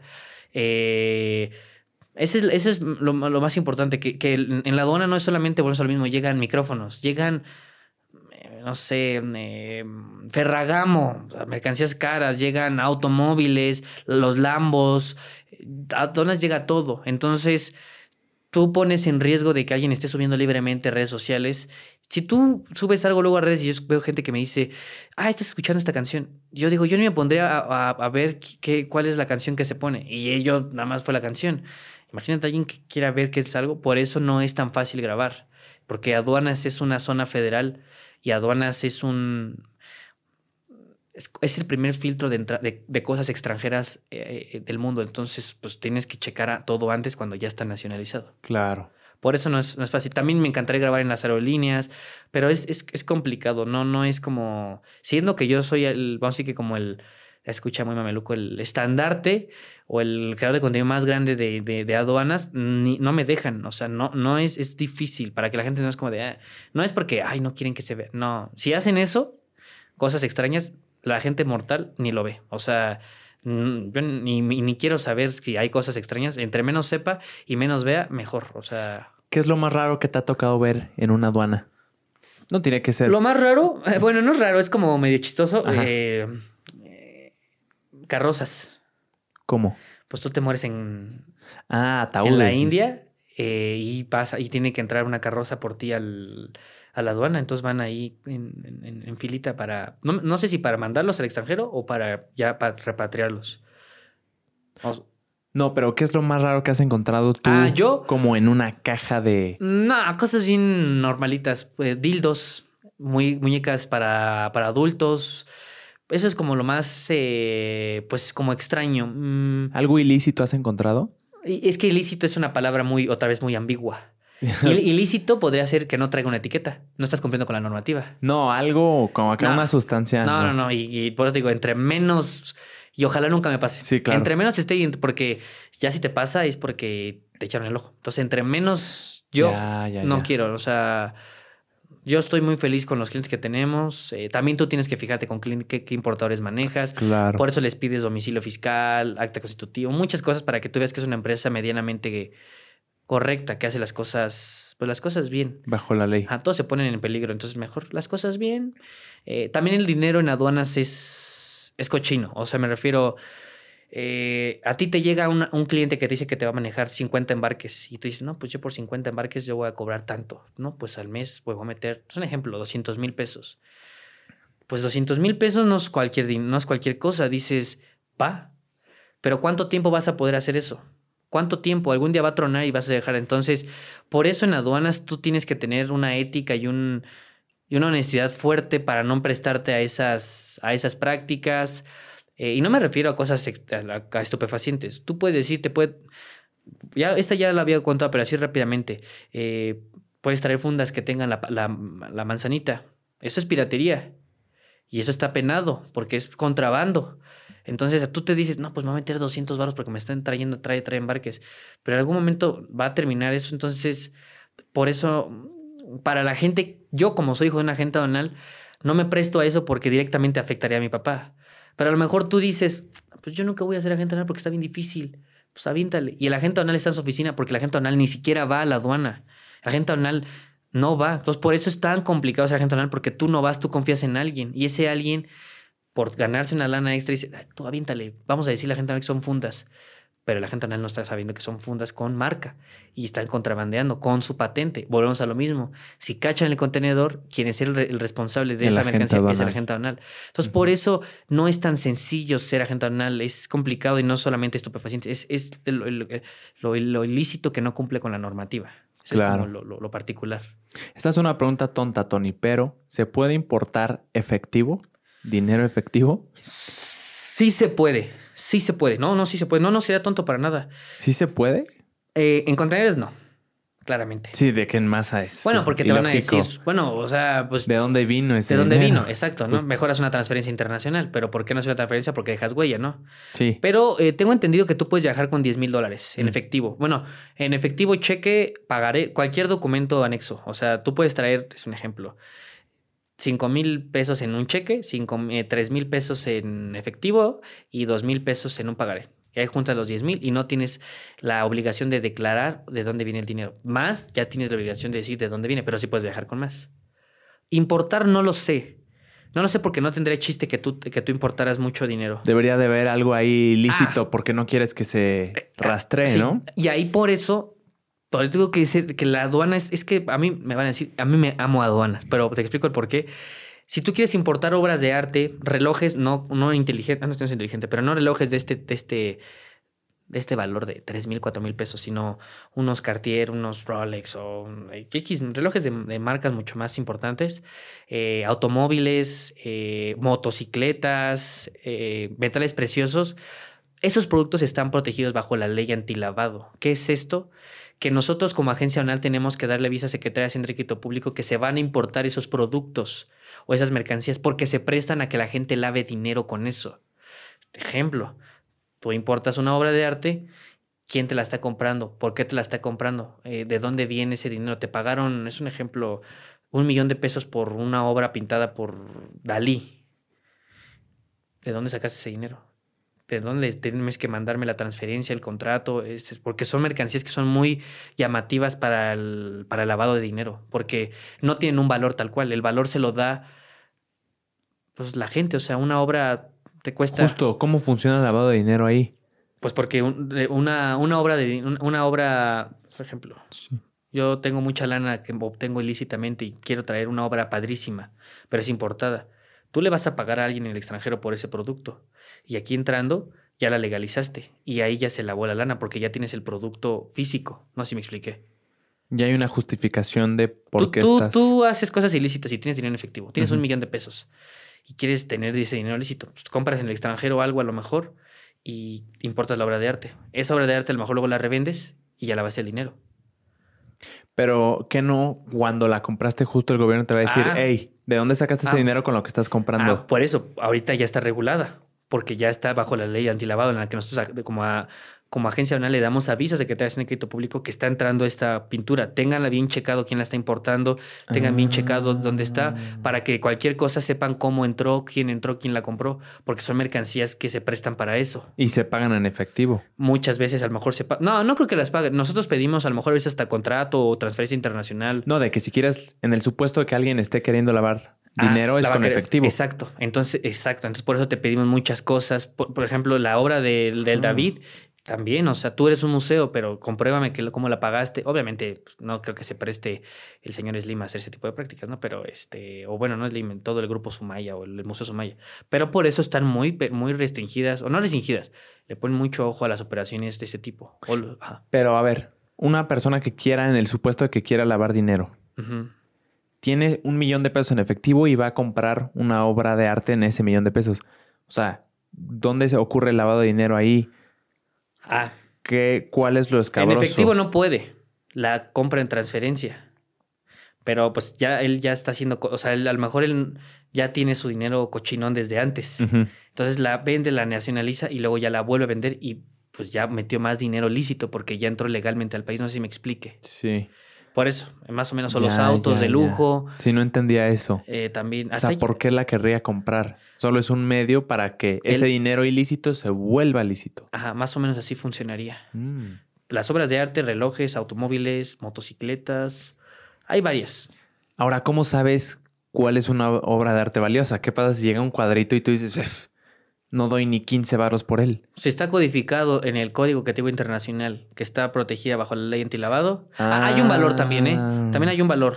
También hay un valor. un eh, parámetro ahí. De tantos salarios mínimos. Ok. Eh, pero es que el arte es relativo, ¿no? Justo. Pero desde un principio mejor das aviso a Secretaría de Secreto Público y, ah, y ya, tú ya. Yo ya cumplí. Tú cumpliste. Tú, autoridad, pues ya te tendrás que ponerte vivo a checar qué hacen con ella. Claro. Más o menos así funciona. Muy interesante, Tony.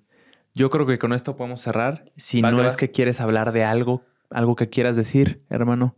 Mm, no, pues a mí me gustó mucho. Creo que está enriquecedora. Me había contado, había, no contado, había, he contado cosas que no había como que la gente luego entendido. Entonces está, está bien, solamente como cosa extra diría que sí se capaciten y que el estudiar aduanas te permite a ti relacionarte con cualquier grupo social o con cualquier eh, profesión, porque todo alguna vez se va a hacer importar. Importamos aparatos médicos, vas a poder hablar con un médico. Puedes hablar con un contador porque cotizas impuestos, importas, pagas impuestos con la importación, pagas IVA, pagas derechos. Puedes hablar con un abogado porque sabes de ley aduanera, de ley de comercio exterior. Puedes hablar con biólogos porque importas animales, sabes de la taxonomía.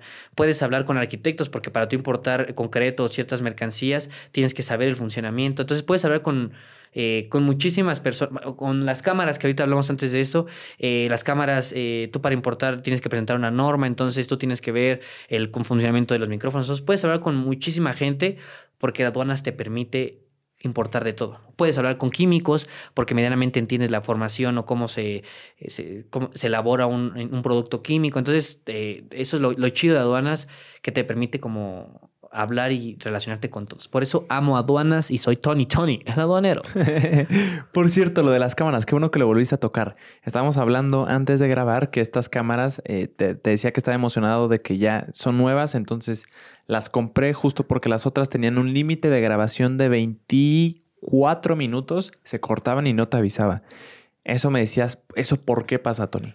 Pues porque cuando es una cámara con más tiempo de grabación se puede considerar una, eh, cámara profesional y no es lo mismo importar una cámara semiprofesional a importar una cámara profesional. Los impuestos y las regulaciones cambian. Eh, hay un buen de, a ver si hay así rápidamente hay un ejemplo que tenga así como a la mente. Pues digo, o sea, un ah no te reloj. No. Un reloj de manecillas se considera como aparato de medición y requiere unas cosas. Una, un Apple Watch, un, bueno, un smartwatch, mejor dicho, no se considera reloj, se considera un aparato electrónico y cambian las regulaciones. Eh, una funda de plástico, se de una carrera de plástico transparente, se considera manufactura de plástico, pero a lo mejor si es de librito ya se puede considerar como otra cosa y se, y se importa y requiere otras regulaciones. Entonces, por eso eh, las aduanas son muy interesantes porque dependiendo, un celular, ¿para ti qué es un celular? Un dispositivo si es cámara, es cámara, cámara de video, cámara de fotografía, calculadora, calcula tu pulso, eh, hace llamadas telefónicas, es una, es una consola de videojuegos. Eh, un celular hace muchísimas cosas. ¿No se puede tipificar como dispositivo electrónico y se fregó? Eh, lo que lo hace diferente es su antena. Si ya no tuviera antena para poder sacar una, una llamada telefónica, ya sería otra cosa, sería como un iPod. Vamos a decirlo así cuando... Entonces es otra cosa.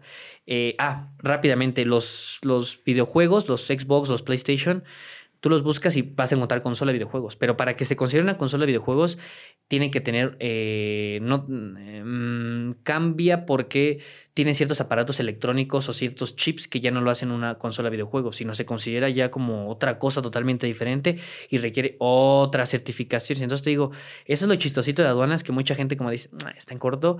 Tú tienes que ver muy particularmente. Eh, eh, pues qué es lo que se requiere para importar y ver su función y su uso en general. Respuesta larga, corta sobre las cámaras. A Canon y a Sony y a otras marcas, por temas de impuestos les convenía o les conviene tenerla categorizada como no profesional y para eso tener que cortar la grabación antes de los 24 minutos.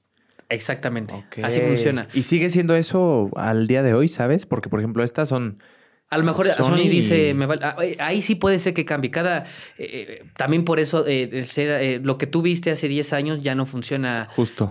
cada, cada cierto tiempo México hace que se llama enmiendas que en su ley internacional, bueno, en la ley de impuestos de importación y exportación que está basada a nivel internacional, va anexando como que cosas, este, así a grandes rasgos. Un selfie stick para ti, ¿qué es? Eh, una manufactura de plástico, si es de plástico. Eso considera como un tripié, porque antes no existía el término ah. selfie stick. ¿Por qué un tripié? Entre comillas. Son tres. pero el, ¿cuál es la función del tripié? Que tú pones ahorita la cámara y te grabas tú solito. Porque nadie te puede tomar, porque nadie te puede grabar. O sea, tú te estás autograbando y el selfie stick te, te, toma una foto tú te autotomas una foto. ¿Cuál es su función? Pues ayudarte a tomar una fotografía. Claramente con las modificaciones a la ley ya se, ya, ya a lo mejor ya puede haber un término que se llama selfie stick por hablar de un, de un una modificación. Cada año salen cosas eh, nuevas. Ahorita ya está tipificado en la ley mascarilla, tapabocas. Antes era a lo mejor otra cosa, manufactura de textil. Pero ahorita ya dice mascarilla. ¿Por qué? Porque el mundo demandaba que hubiera un código para una mascarilla, porque era muy, muy, perdón, solicitada. Entonces, cada año se van modificando, pues, como cosas. O sea, a lo mejor ahorita ya los CDs ya nadie los usa. Entonces ya tienes que irlas como descartando de la ley, no usa CDs o DVDs, pero están saliendo cosas nuevas, ¿no? Entonces, por eso es como cada año tienes que estarte capacitando constantemente. Es un trabajo de tiempo completo. Sí, la neta sí, pero está chido, me gusta. Pues felicidades, Tony. Gracias por compartir tu conocimiento aquí. Disfruté mucho la conversación, aprendí muchísimo y me llevo un chingo de cositas que puedo decir en, las comidas con mis amigos o con, con mi familia. ¿De qué no sabías que el selfie stick no está tipificado como algo? Sí, totalmente. fue muy fructífera. No, no, muchísimas gracias por la invitación. Ahí para la gente que, pues, que quiere importar, capacítese conmigo o con otra gente donal pero capacítese, porque es mejor gastar en capacitación que en que te atoren la mercancía y no la saques. Pero muchísimas gracias a todos y nos despedimos. Gracias. Espero lo hayas disfrutado. Bye.